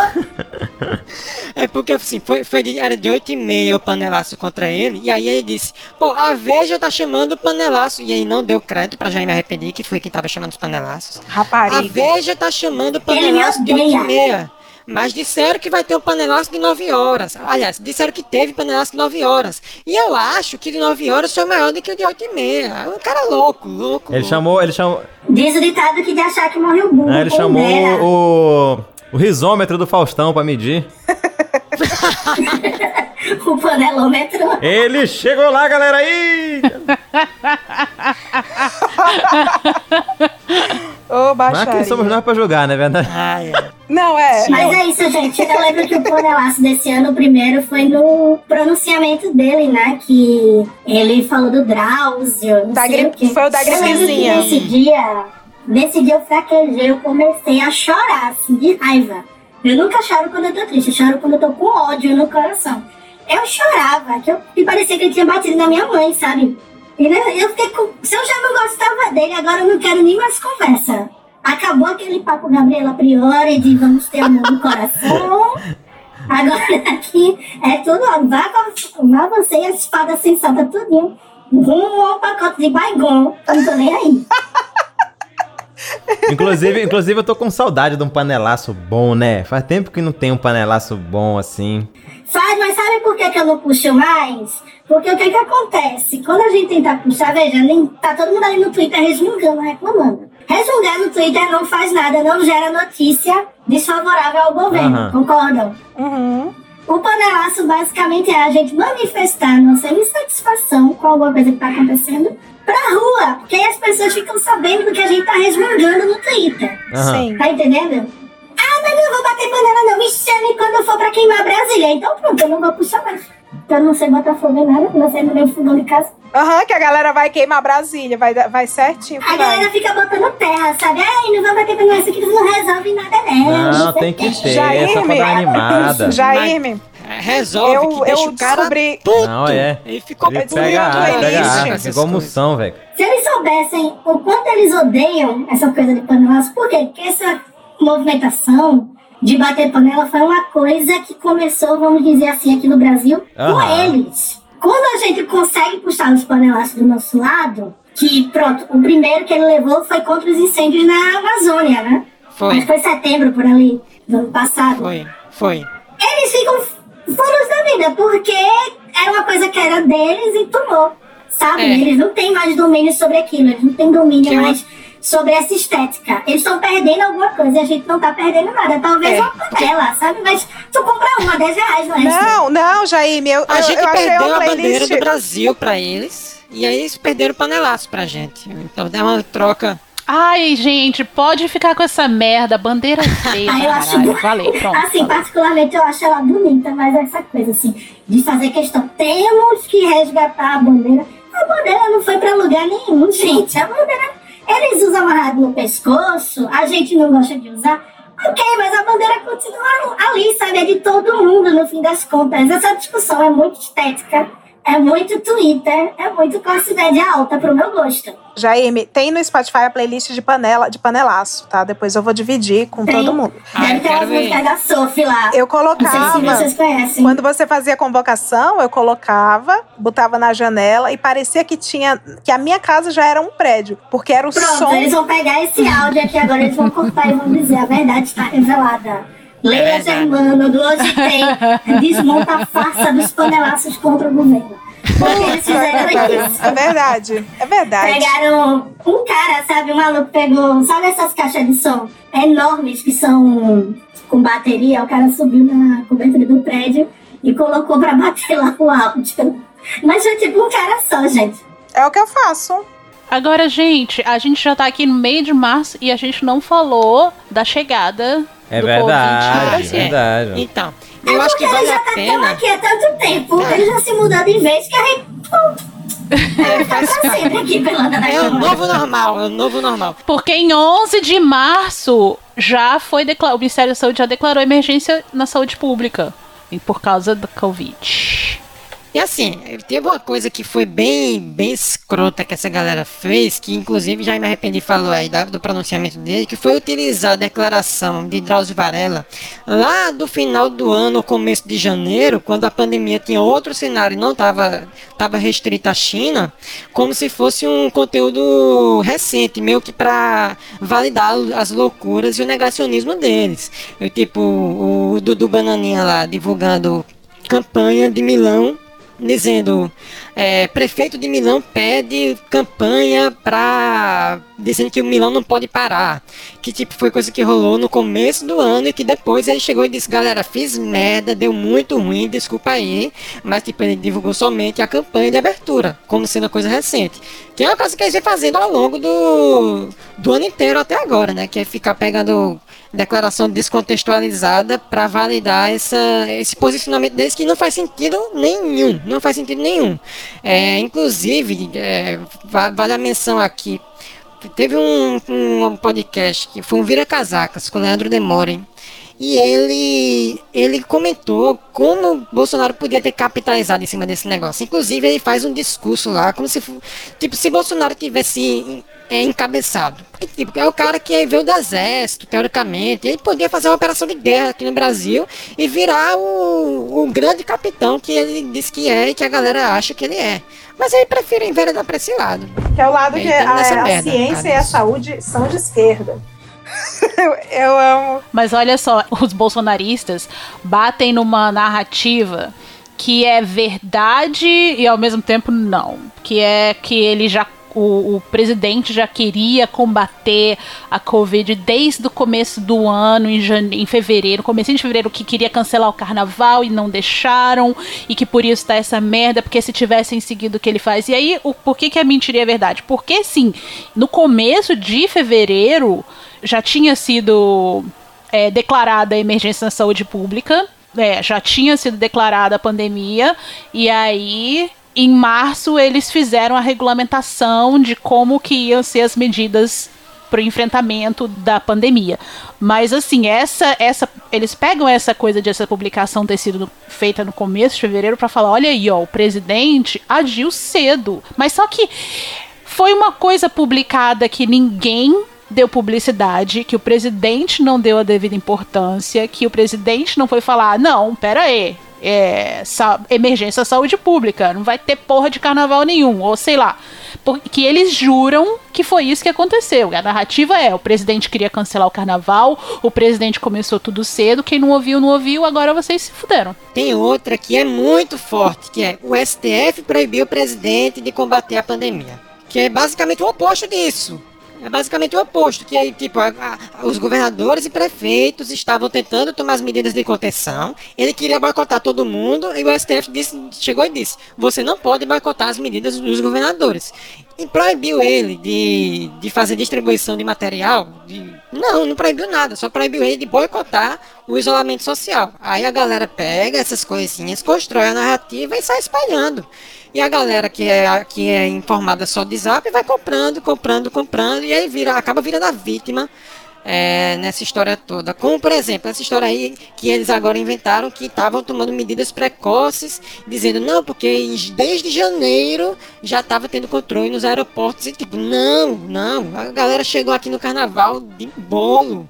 Não estava tendo tipo de controle nenhum. Inclusive, alguns, alguns governadores, se não me engano, no Piauí ou no Maranhão, estavam tentando fazer o controle dos passageiros que estavam chegando no aeroporto internacional. E o governo federal mandou proibir. Não deixou eles fazerem o controle de temperatura e, e triagem da galera. Tipo, mas de algum jeito eles montam a propaganda. É um negócio bem, bem orwelliano mesmo que eles constroem uma verdade em cima do, do que já existiu e a galera simplesmente ignora, ignora. Porque não, não tô nem aí pra, pra os fatos. Galera, nesse meio tempo rolou um negócio massa também. Que pandemia começando, é, quem é que tinha maiores condições de ajudar outros países no, no, no, desenvolvimento do coronavírus? Justamente a China, que foi tudo, onde tudo começou. E aí Eduardo Bolsonaro resolve Nossa, criar uma treta Deus. com a China, publicando é, uma thread conspiratória lá, dizendo que o... Que, Aquele- Não lembro mais o que é que dizia. Devia ser alguma coisa do tipo, o vírus foi criado na China, É. então a culpa é da China, alguma coisa. Não tô passando pano pra China, mas tipo, é o tipo da coisa que, que o filho do presidente tem que pensar duas vezes, até porque ele tem um cargo bem ligado às relações exteriores. E aí o embaixador, a embaixada da China no Brasil desceu a lenha nele e depois a galera conseguiu. É um governo, é um governo que pensa com fígado, né? Assim, que, que vai. Ah, vou twittar o que É, eu acho. aqui. Não pensa assim, tipo, ah, aconteceu na China, saiu de um laboratório, não, não sei, não tem nada, né? Mas a China ainda é a maior potência e a China já está trabalhando em vacina. E a China e Hong Kong já estava, né, é, erradicando tudo. E tava com todo o caminho das pedras enquanto a, a pandemia se, se alastrava. assim. Além da questão financeira econômica, né? De ser um, um parceiro econômico muito importante para o Brasil. Mas é mais importante tuitar com a Billy como, como representante do país. assim. Ainda teve o Entraub fazendo é, super sendo super racista, com usando um quadrinho do Cebolinha pra fazer chacota com o jeito que, que os chineses falam. Ali... O nosso idioma, né? que, eles não, que eles não têm obrigação porque não é o idioma nativo. Não, não, que eles trocam o R pelo L, enfim. Pois é. Que eles só, só usam. Ah, olha, não, não dá, gente. Não. eu- Logo vai em Traub, que também tem muita dificuldade com o nosso idioma nativo. Pois é. É, né? Pois é. Tem lugar de fala ali? Não tem, né? É. Não tem, na verdade. É, então. Ele é mais vexatório, porque ele é daqui. Ai, Jesus. Ai, eu, eu Ah, odeio cara. povos indígenas, eu odeio. Odeio índio, odeio. Odeio, odeio, odeio, odeio. Ah, por isso que ele me bloqueou. Eu sou, eu sou meio indígena. Eu sou blocked. Nunca É, mais pude é- ver. Pensa em ser índio, ele odeia. Ele tinha que ter me silenciado, é. É um imbecil esse maluco, velho. Agora chegamos num momento importante aqui desse, dessa série. Reunião de intervenção da Polícia Federal. O Moro já estava planejando fazer assim. Eu, eu ouvi o podcast da Leila. A galera disse que eu ia causar. Chegou o momento. Ele já foi lá com tudo pronto. Ele foi decidido. Ele sentou de braço cruzado, olhando pro chão, pensando assim: já tá sendo filmado. Quando eu for delatar, eu fico só aqui de braço cruzado, olhando meio de rabo de olho pro ministro zumbi. Foi um show de horrores, né, aquilo ali. Tipo, é porque rolou. Só dentro daquela reunião rolou motivo pra derrubar uns três ou quatro ministros. Que teve. Teve Ricardo Salles dizendo que ia passar a boiada, e a boiada tá passando, todo mundo tá vendo. Teve o Weintraub dizendo que tinha que prender a galera do STF e mais algum trechinho que ele falou que foi cortado. Se eu não me engano, era falando alguma, alguma besteira da China. Teve Damares Alves falando que tinha que prender prefeito e governador, ou era só prefeito que estava fazendo, tomando ação arbitrária em relação à pandemia, que depois foi noticiado que ela nem sabia que tipo de ação arbitrária era essa, e que os assessores dela foram atrás de saber o que os pre- prefeitos estavam fazendo para arrumar motivo para prender. E teve o presidente falando que ia intervir sim no, na Polícia Federal, que foi justamente para livrar a galera do Rio de Janeiro que estava sendo investigada pelo, pelas maracutaias do, da família lá. Ele reclamou, ele meteu o pau na Polícia Federal, na ABIN, no Exército. Ele disse: Eu não tenho informação, ninguém me diz nada. É o marido traído. E olha que pode É. ser mesmo, hein? Como que eu vou proteger meu filho? Mas ele tava falando de outra coisa. IPF, na verdade, era prato feito, que a gente sabe que consiste em bife, ovo, arroz, feijão e farofa. Não, não, arroz não mais. De- É, sem arroz. Desculpa, é, sem arroz. trufas, Mas por trufas exemplo, lá em. Belém, lá em Belém era consistia em arroz e macarrão. É o double carb que eu chamo. Double carb. É. É. Enfim, PF era isso. E ele queria a intervenção na PF. E ele conseguiu, olha o arroz aí, o preço que tá. Conseguiu fazer a intervenção. Tá, aí. Aí, baseado nesse vídeo, assim, o vídeo. eh, teve gente que achou, que achou pouca coisa, mas eu achei que era bem sério o conteúdo que foi divulgado lá.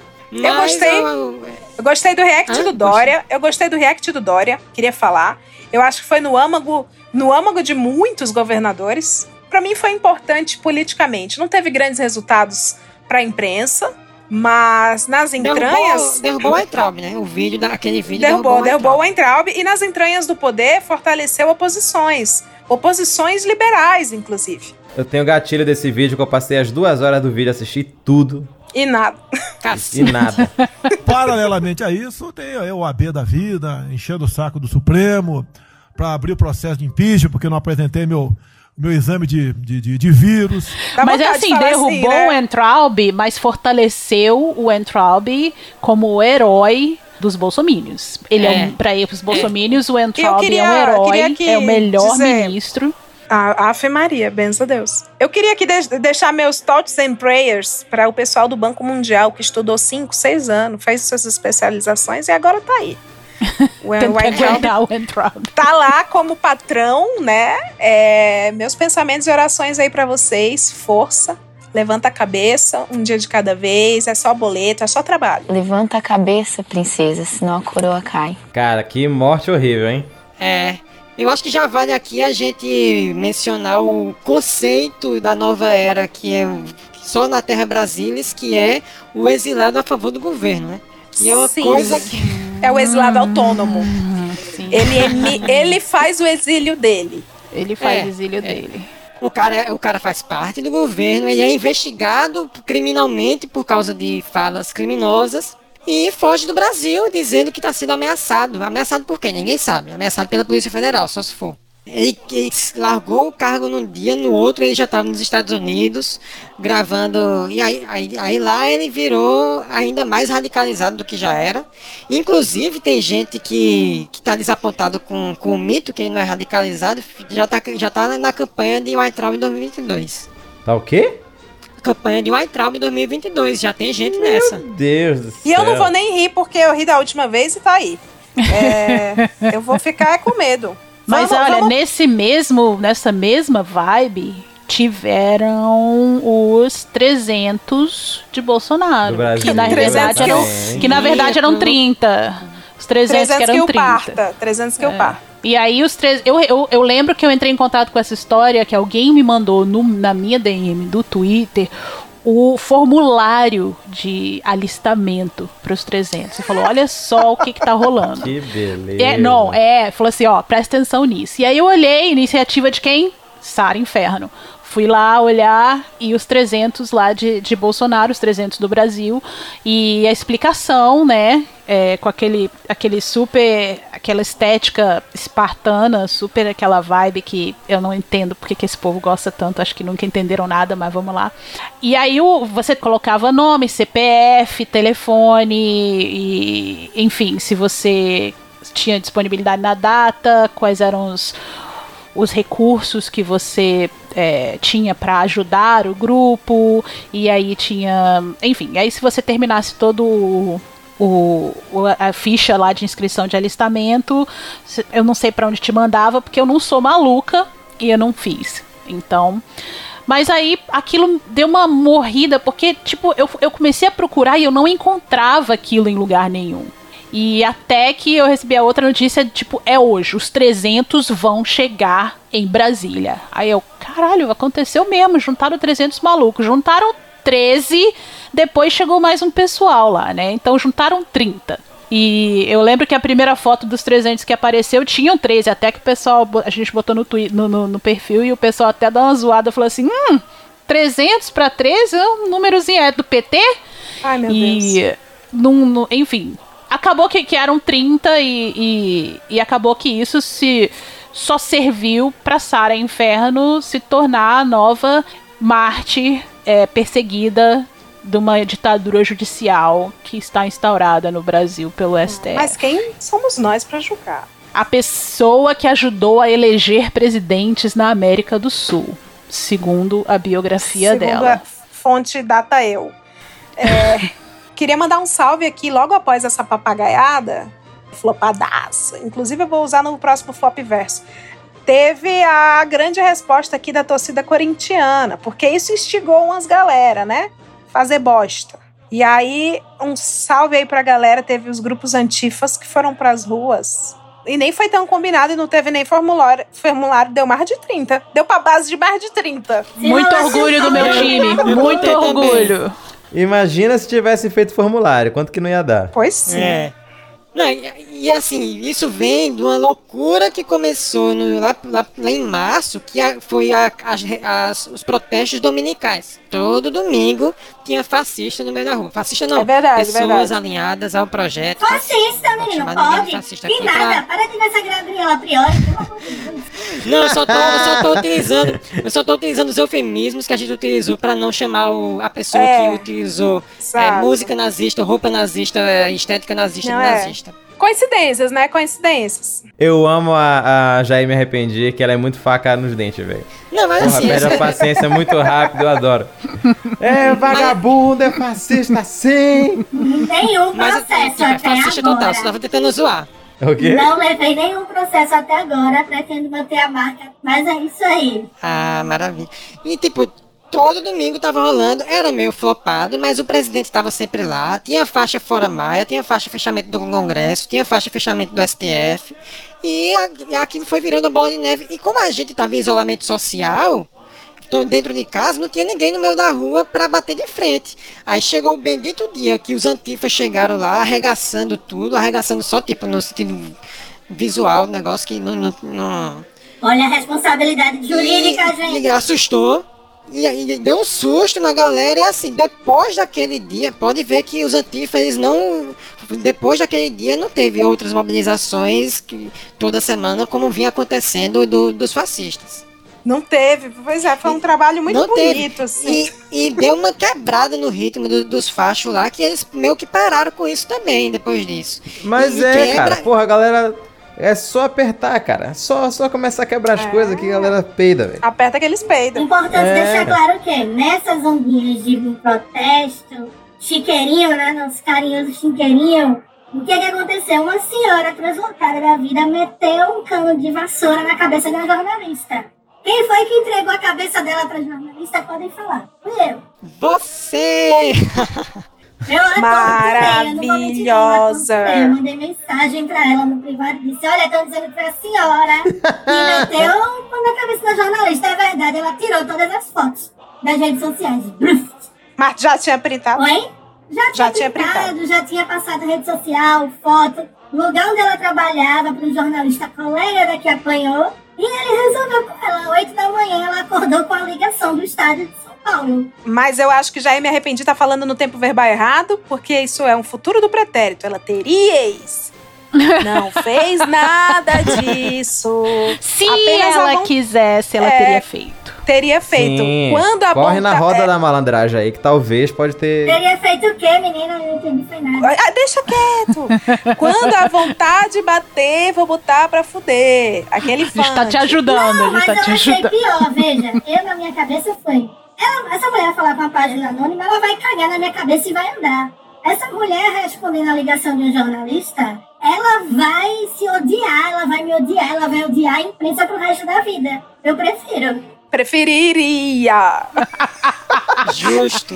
Já justo me arrependi, demais. não entendeu ainda. Eu não fiz nada disso, gente. Senhor delegado, eu tenho crise de personalidade. Ô, putaria. Vamos pra maio, vamos pra maio. Por lo que fue y por lo que pudo ser, por lo que hay, por por lo que puede faltar, por lo que venga. Y por este instante teve o quê? Batidão da fake, das fake Não, news. ainda teve o Moro indo embora, né? Nossa, sim. Sim, Foi sim. o dia que eu Gente, voltei. Gente, gente, gente, antes do Moro ir embora, rapidinho. A gente esqueceu do Bibiano, ele morreu. Ai, meu Deus, é verdade. O bichinho morreu em março. Não, bichinho não. Não fica com dó também, não. Só porque o cara morreu, tá? Porque é aquele ali foi quem ajudou essa merda que a gente tá, tá passando, É, tá? A tá mão tomando- dele foi pesada. Então ele tá lá no inferno agora conversando com o capeta pra saber que horas o chefe Pazuzu dele tá vai curtindo chegar. uma com ele lá no, no Satanás. É. Não, isso aqui, quem somos nós pra julgar também? Imagina. É porque o amor tão bonito, aí quando o amor acaba, aí só sabe desgosto, a pessoa É que é muita informação. Às vezes a gente, a gente tá contando as coisas aqui, a gente fala às vezes inferno, a gente quer falar winter, a gente, a gente não. É muita informação, a gente pode errar e se atrapalhar com as palavras, tá bom? Uhum. Autoridades. Deixando claro que ninguém aqui é uma autoridade eclesiástica, ninguém tá excomunhando Gustavo Bibiano nem nada do tipo, Não. só que a Bíblia diz que as pessoas que fazem merda vão É, não lasqueira, né? é. É, baseado em livros. Um livro correto, um livro verídico. Não que eu não vá, mas eu vou para um lugar que tem ar-condicionado, desculpa. Assim, eu, eu vou pra onde tiver um umidificador. Bom, tá. E o Moro saiu.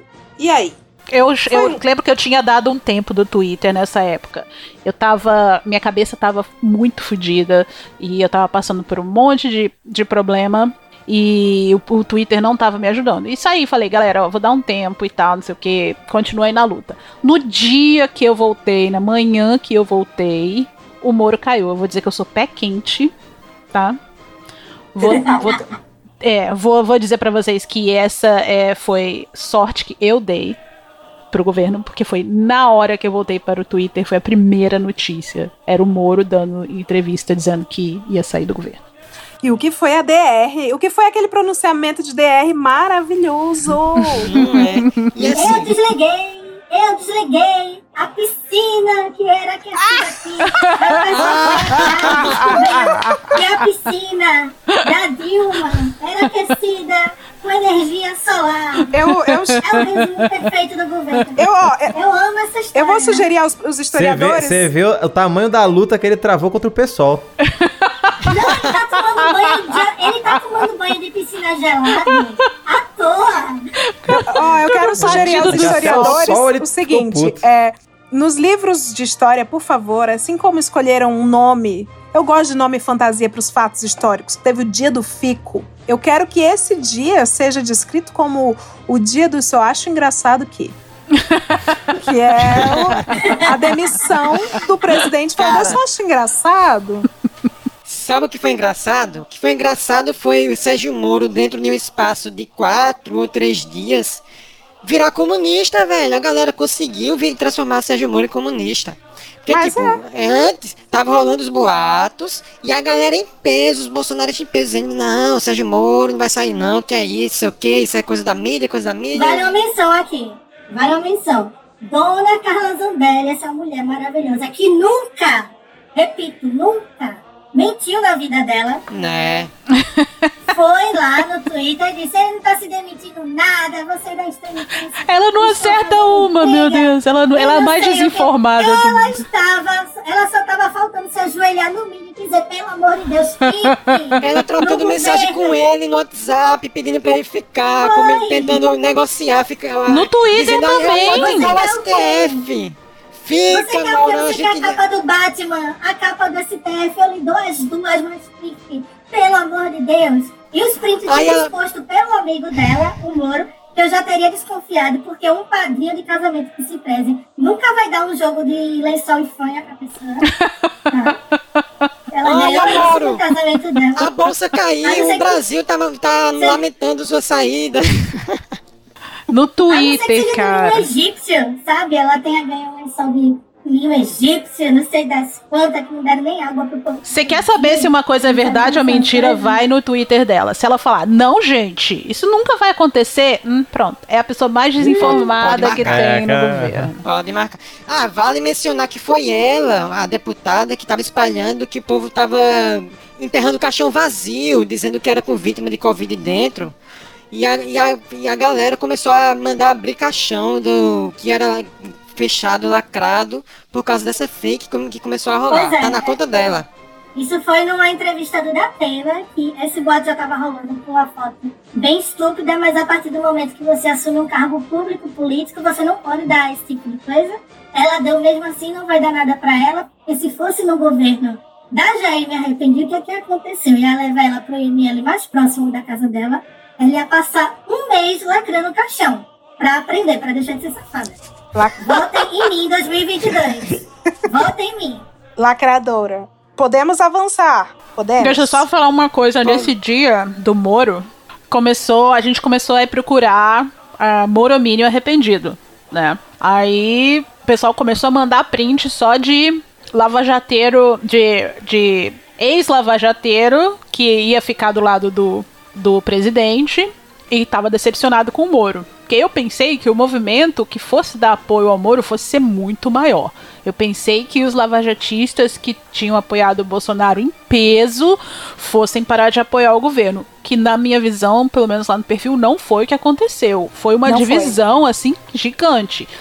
E o tanto de, de lavajatista que ficou no, no, no governo do Bolsonaro e se arrependeu de um dia na vida ter falado bem do Moro foi um monte. Então a gente montou até no Telegram uma força-tarefa com os meus seguidores, amo vocês, um beijo, pra gente colher os arrependimentos dos moromínios. E deu uma thread gigantesca que a gente passou 20 horas trabalhando naquela thread só com arrependimento de lavajatista. Olha, momento, ponto alto de engajamento Sabe no perfil. foi arrependida assim e representa ao máximo isso? Eu não sei se vocês lembram de um vídeo das eleições de 2018 e tem uma moça muito carismática, muito simpática, que ela chega assim: Prazer, eu sou robô do Bolsonaro. Sim! Ah, essa eu amo demais. Essa senhora é gravou um muito legal. vídeo. A fada da Não, ela mecatrônica. gravou um vídeo. Ela tá em todas, ela tá desde, eu acho, dos protestos contra Dilma, sempre tem foto dela. Olha, assim, esse, esse vídeo faz Camejinho sorrir, hein? A foto dela tá no Getty Images. A foto dela com a camiseta do Lava Jato tá no Getty Images. Exato, aí depois ela gravou um vídeo. Eu paguei mico de robô por conta desse governo e ele vai tirar o Moro. Eu não apoio mais nada. Naquele dia eu me senti completamente nada, não quero mais saber de nada. A minha missão nessa terra acabou por conta desse vídeo. Que nunca vai morrer. Sempre vive em nossos corações aí, graças a Deus. E agora sim, tem o batidão das fake news, que é, aqui já deixo adiantada a minha aposta, eu já acho que vai derrubá-lo, que foi quando um belo dia a gente acordou. A gente, não, sério, a justiça brasileira ela surpreende a gente também.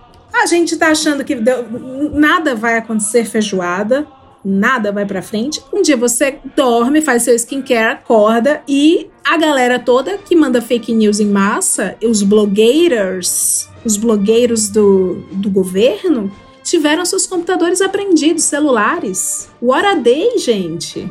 Foi bem maluco, foi bem louco. E aí começou a, é, a campanha de, de vitimização dos caras, né? Porque transformar esses caras que passaram um ano e meio inteiro é, mentindo à, vontade nas redes sociais, eles ten- tentaram emplacar uma narrativa de que eram as grandes vítimas. E vale mencionar que era essa mesma galerinha que estava lá em 2019 fazendo denúncia caluniando a galera do Intercept com a história do pavão misterioso, inventando uma his- uma história muito mais tosca do que os crimes que estão sendo imputados agora.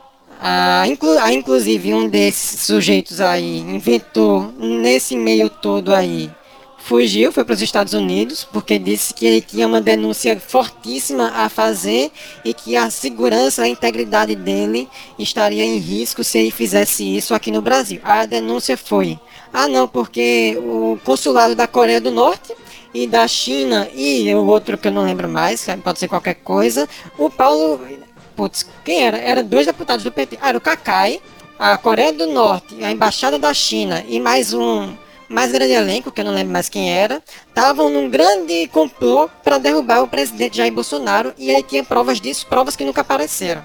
E aí ele usou esse migué totalmente errado para justificar a fuga dele para os Estados Unidos, que tipo, ele estava sendo investigado pela PF, e há rumores que ia rolar batidão é, lá para o lado dele e ele meio que fugiu preventivamente, mas eu não sei, eu não, não, não posso garantir nada. Fuga preventiva é muito bom. Não, ele É. foi visitar o mestre Olavo, é lá que ele está morando atualmente. Sim, É. sim, rumores Ele tá ele tá, ele exilado. virou vizinho do Olavo. Ele tá E exilado. aí, aí ele emplacou também, é, isolar, exilado político, mais um exilado a favor. É. Não, e detalhe, só tem uma coisa, tá? Ele fugiu, é importante deixar claro o motivo. A Polícia Federal encontrou mensagem no WhatsApp dele falando com o coronel, sabe que é muito militar, não lembro o nome do militar que tá lá no governo, sugerindo intervenção militar, olha, intervém ali, porque... Sim, sim. Toda, Sim, sabe? sim. Encontraram, acho que a notícia saiu hoje, inclusive. Foi.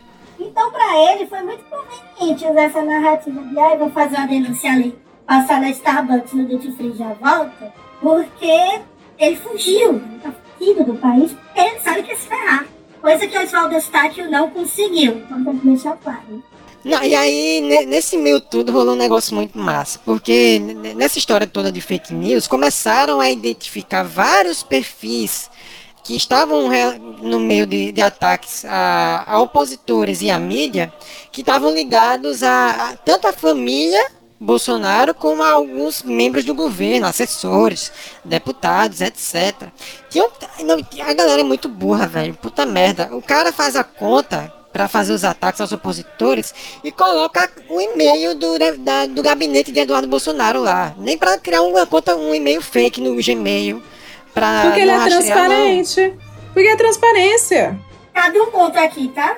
É o seguinte, a própria esquerda fica criando uma imagem de que esses caras são muito geniais. De fato, eles são muito inteligentes. Sabe, mas enquanto a esquerda atribui a eles táticas militares, não sei de quanto tempo de não sei o quê, eles são burros de criar conta fake com e-mail de gabinete. Tá vendo? Você não pode ficar pondo muita inteligência na concepção dessas pessoas. Não são tão inteligentes assim, são sortudos. Mas às vezes é transparência. Ele opta por ser um cara honesto.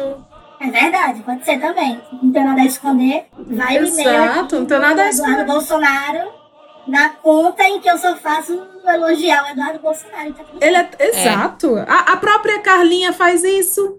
Ela, ela Ai. pergunta, ela responde. Ela pergunta, ela responde. Ela faz a audiência dela também. E Mas aí Você tá equivocada, Leila. Isso é terapia. A Carla, o Hélio. Foi muito engraçado isso. É, que- é, é só o fragmentado, ela é o fragmentado, né? Não, não foi só ela, não. O deputado, o deputado Hélio O Bolsonaro Hélio ele também. fez isso também, É. o Hélio Negão. Ele mandou essa também. Ele, fe- ele fez o tweet, aí depois ele deu re- retweet no próprio tweet dizendo assim: Boa, deputado. Boa, deputado.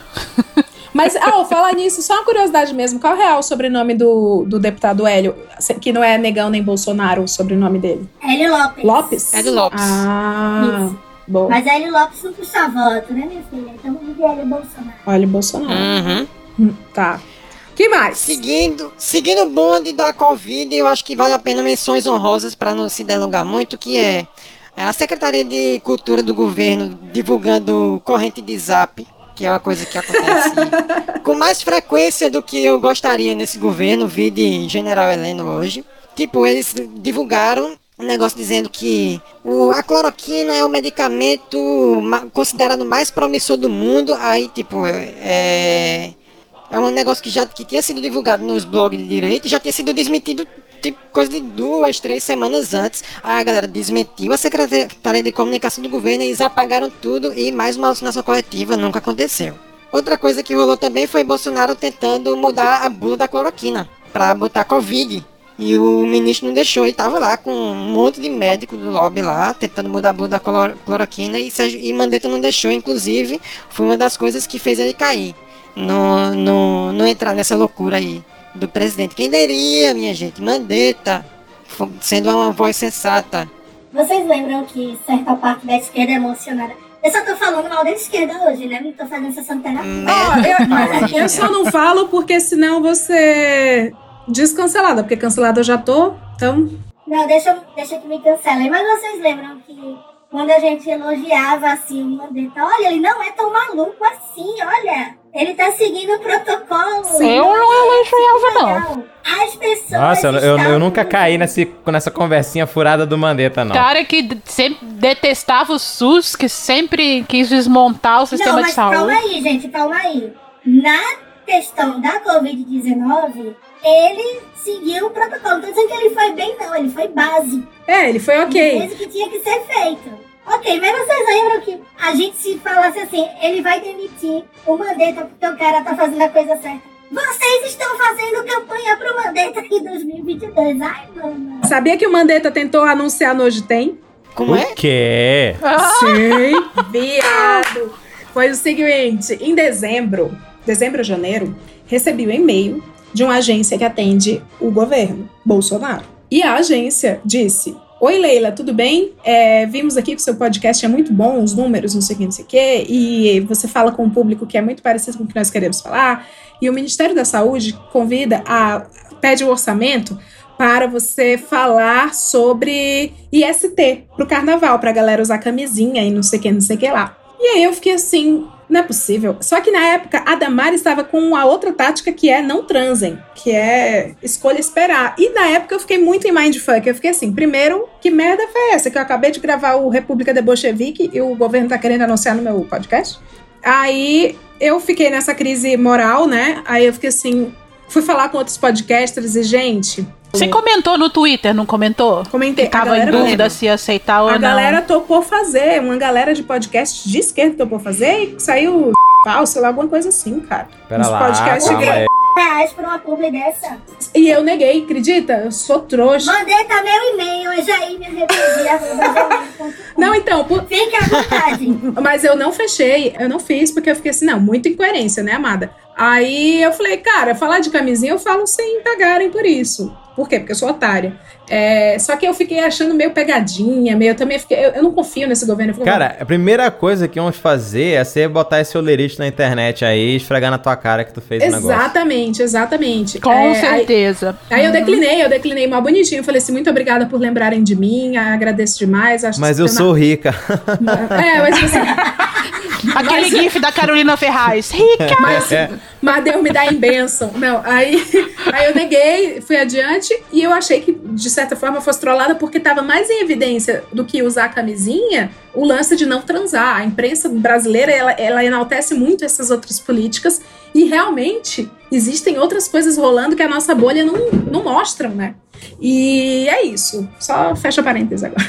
Olha, minha opinião sobre, enquanto publicitário, da questão de anunciar, tecnicamente eu não vejo problema, sabe? Só que a gente sabe que as pessoas na internet, sim, elas iam associar a Leila ao governo automaticamente, não iam querer ser. Então, não sei, gente. Se, vocês, se o Mandetta quiser, meu número tá aí, eu não ligo. É, ouvinte do Hoje Tem, você tá achando que a gente vai chegar a quatro horas? Isso aqui não é xadrez verbal, não. A gente. Infelizmente, cada um tem um, tem um bico pra fazer. Olha, olha que o João não veio, imagina se o João O tivesse. João não veio, se João. Pode escrever. É, bom, a gente tá encerrandinho essa primeira parte do, do Hoje Tem, mas a gente não vai encerrar sem terminar lá em cima. Com um grande acontecimento do absurdo nesse governo. Tá achando que sai ministro da Educação pro exílio e a gente vai ficar sem uma coisa minimamente próxima desse nível? A gente ganhou um ministro da Educação que foi promissor, que deu um mindfuck na, deu um mindfuck na galera. A gente pensou assim: olha, um ministro negro. O melhor ministro da educação do governo Bolsonaro. Ele tem um currículo bom. Ele não tem um, um currículo, passagens absurdamente que jamais iremos ter. Só que aconteceu uma coisa. Seu nome? Decotelli. Qual que é o, o- o primeiro nominho dele? Carlos. Carlos, Carlos Decotelli. Decotelli. Carlos Decotelli.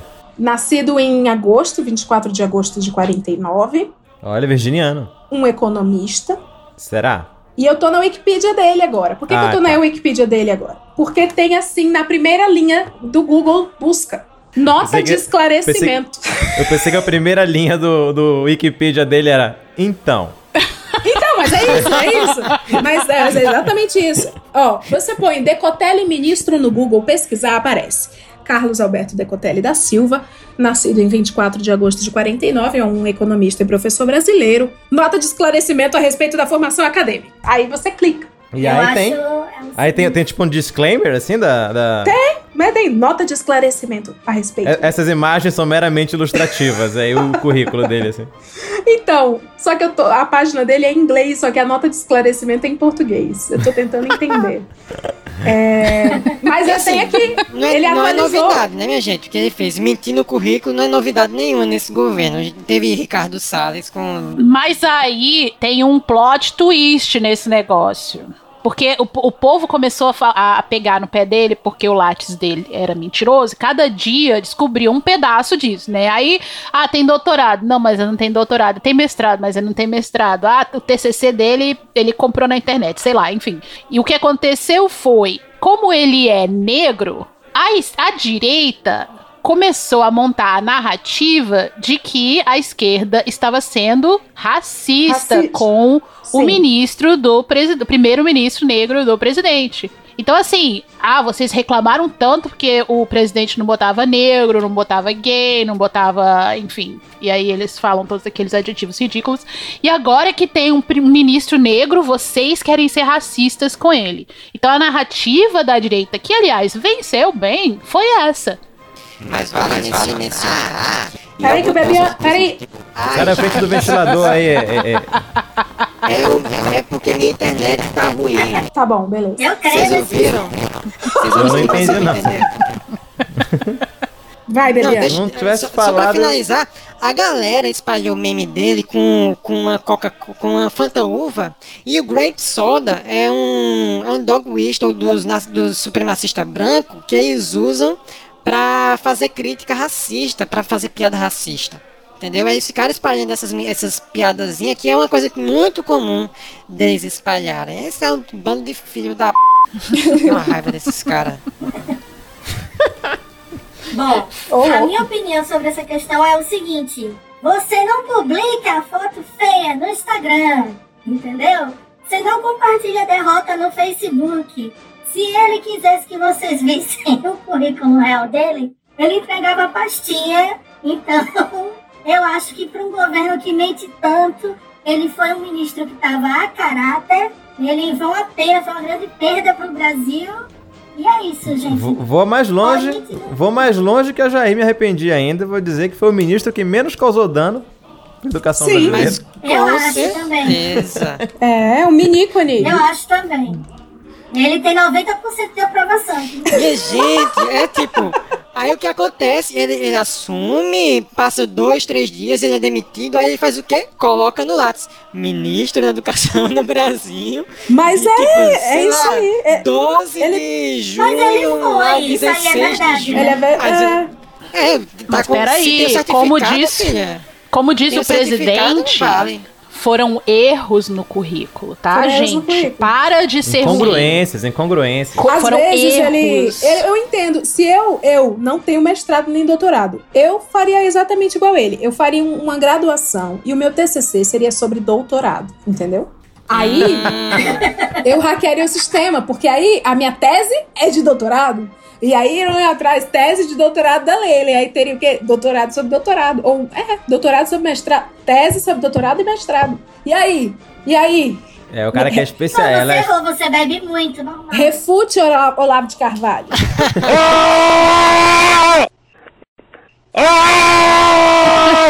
Eu adoro, eu adoro que tudo deles é refutado, né? Tudo é Tudo que refutado. acontece é refutado em caps lock. É, refute, refute. Ou, ou é refutado ou é decifrado, quando eles fazem uma descoberta completamente óbvia. Ou, ou é uma coisa muito óbvia, ou é uma coisa muito mentirosa. Eles jogam decifrado lá e começam a ligar uns pontos pra fazer um- umas conexões nada a ver pra. pra Pra alimentar ginástica. É, o- a turma do eu já- pasto. Ah, Eu já tô a chamando. Eu já tô chamando essa galera de metaforando. Ó, o metaforando aí chegou. né? é. Decifrando aí. Metaforando Moura. Eu só tenho um apelo a fazer. Papai mamãe que tá ouvindo esse podcast. Se você não vacinar seus filhos, eles vão ficar assim. Vacine, vacinar é importante. Isso não é um anúncio do Ministério Não. da Saúde, quem dera. Você tá falando pro, pros de esquerda, papai e mamãe de direita. Se você não vacinar seu filho, ele vira comunista. E aí? Sim, porque é capaz deles falarem: Ô, meu filho fica assim e pega uma boquinha no governo, então não vacino. É verdade. Papai e mamãe de direita. Se você não vacinar seu filho, vai se materializar demais a de Jamila Ribeiro na prateleira da estante dele, entendeu? Vacine! Sim. Ele vai começar a entender direitos humanos, ele vai entender o que é cidadania. E outra, po- Ele vai entender o que é decoro parlamentar, você não quer isso. E tem que dar, tem a vacina da poliomiel- poliomielito, que a criança ela, ela vira uma criança esclarecida, uma criança deci- decifradora, uma criança conservadora, ela conserva a saúde dela, isso é muito legal. Bom, é isso, então aqui agradecer não só aos convidados, mas principalmente aos assuntos que permitiram a presença desses convidados aqui. Obrigada, Decotelli, obrigada, exilados autônomos, obrigada, Bananinhas, presidente, todo mundo aí que faz parte desse grande movimento incrível que deu uma pausa, né? A gente estava avançando muito com a globalização, deu uma pausa no avanço, no desenvolvimento da humanidade. E é legal, é, é um movimento slow. Como é? Slow. Slow food? Slow motion. slow motion da, da história. Isso é muito legal, foi tudo bem pensado. Pessoal, não acaba aqui. República de Bolchevique 2 vai ter o 3. Então continua com a gente, vai ter mais coisa pra acontecer. A gente é muito espertinho. A gente interrompe o programa pra ver que qual é, é a próxima baixaria da semana, da outra semana, do outro mês. E aí a gente volta aqui pra comentar. Tipo as meninas do Jô. E assim, quem sabe, eu criarei uma grande Globo News. Obrigada. Onde que todo mundo encontra vocês, galera? No Twitter é a única rede, eu não tenho, já que não tenho paciência para Instagram e Facebook, arroba tesoureiros. Sigam lá, pessoal. Bom, eu estou no Twitter, Instagram, ah, Facebook não, porque queriam me matar lá uma vez, eu saí. Mas tem Instagram e tem YouTube também, Vitor Camejo. Tem o Jornal de Casa toda terça-feira que tá saindo. Dê uma olhadinha lá, que aí eu faço um, um compilado resumido aí das notícias da semana com piada de cu. Então fica muito divertido. Excelente. Inclusive essa semana vai ser sobre Magazine Luiza, vai ser muito legal. Opa, não Ah, o, ra- o racismo reverso. Eu sou a Bolsa Regrets, então Bolsominions Arrependidos no Twitter, eu tô como arroba Bolsa Regrets. Ah, tenho um fiel escudeiro que ah, coordena o Bolsa Regrets no Facebook, segue lá ele também. E estamos aqui numa iniciativa de um grupo, de um coletivo muito legal para disseminar good news, para desbancar as fake news do governo, que é o Gabinete do Ócio. Então no Twitter é o arroba Gabinete Ócio. E é, entra lá, tem o nosso link pro grupo no Telegram, onde você vai receber um monte de meme legal, vai receber um monte de arte do Chris Vector completamente de graça na sua caixinha. E para disseminar nos seus grupos de WhatsApp, tem oração com gemidão no final, enfim, não, tô brincando, não tem não, mas quase. E Porra, eu tava ganhando meu, tava ganhando hein? não, mas Aí tem, tem oração com surpresinha no final. Vão lá É, e baixem pra mandar no zap da sua família cristã. No zap da igreja. Não dá pra contar, né, Fausto? Tem que, tem que ir Dá, atrás, tem que ir né? lá, tem que ir lá. Bom, gente, eu tô lá no Twitter, arroba Jair Me Arrependi. No Facebook eu tenho uma página lá que eu não atualizo, que é Jair Me Arrependou, porque uma feia querendo ser eu pegou o endereço com I. E no Instagram eu também tenho Jair Me Arrependi com I. Mas ao contrário do Twitter, no Instagram eu meto pau em todo mundo. Se você falar bosta, eu vou falar também. Só no Twitter que eu mantenho o personagem de uma pessoa muito fofa. Podem seguir lá se quiserem. Excelente. Eu sou a Leila Germano, apresento este podcast. Estou nas redes homonimamente, Leila Germano no Twitter, no Instagram, pode procurar. E dizer também que você me encontra no Instagram como arroba Bom Dia do Mal. Não é um bom dia político, né? Mas também são mensagens muito bonitinhas para você mandar para os seus familiares. Hoje a gente vai encerrar o programa com uma que eu tirei do Bolsominions Arrependidos. Posso? Óbvio, é todo Manda seu. vai.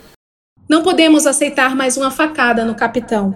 Paulo Guedes quer aumentar o salário dos bandidos do STF. Tchau, pessoal! Tchau, tchau. Bom dia!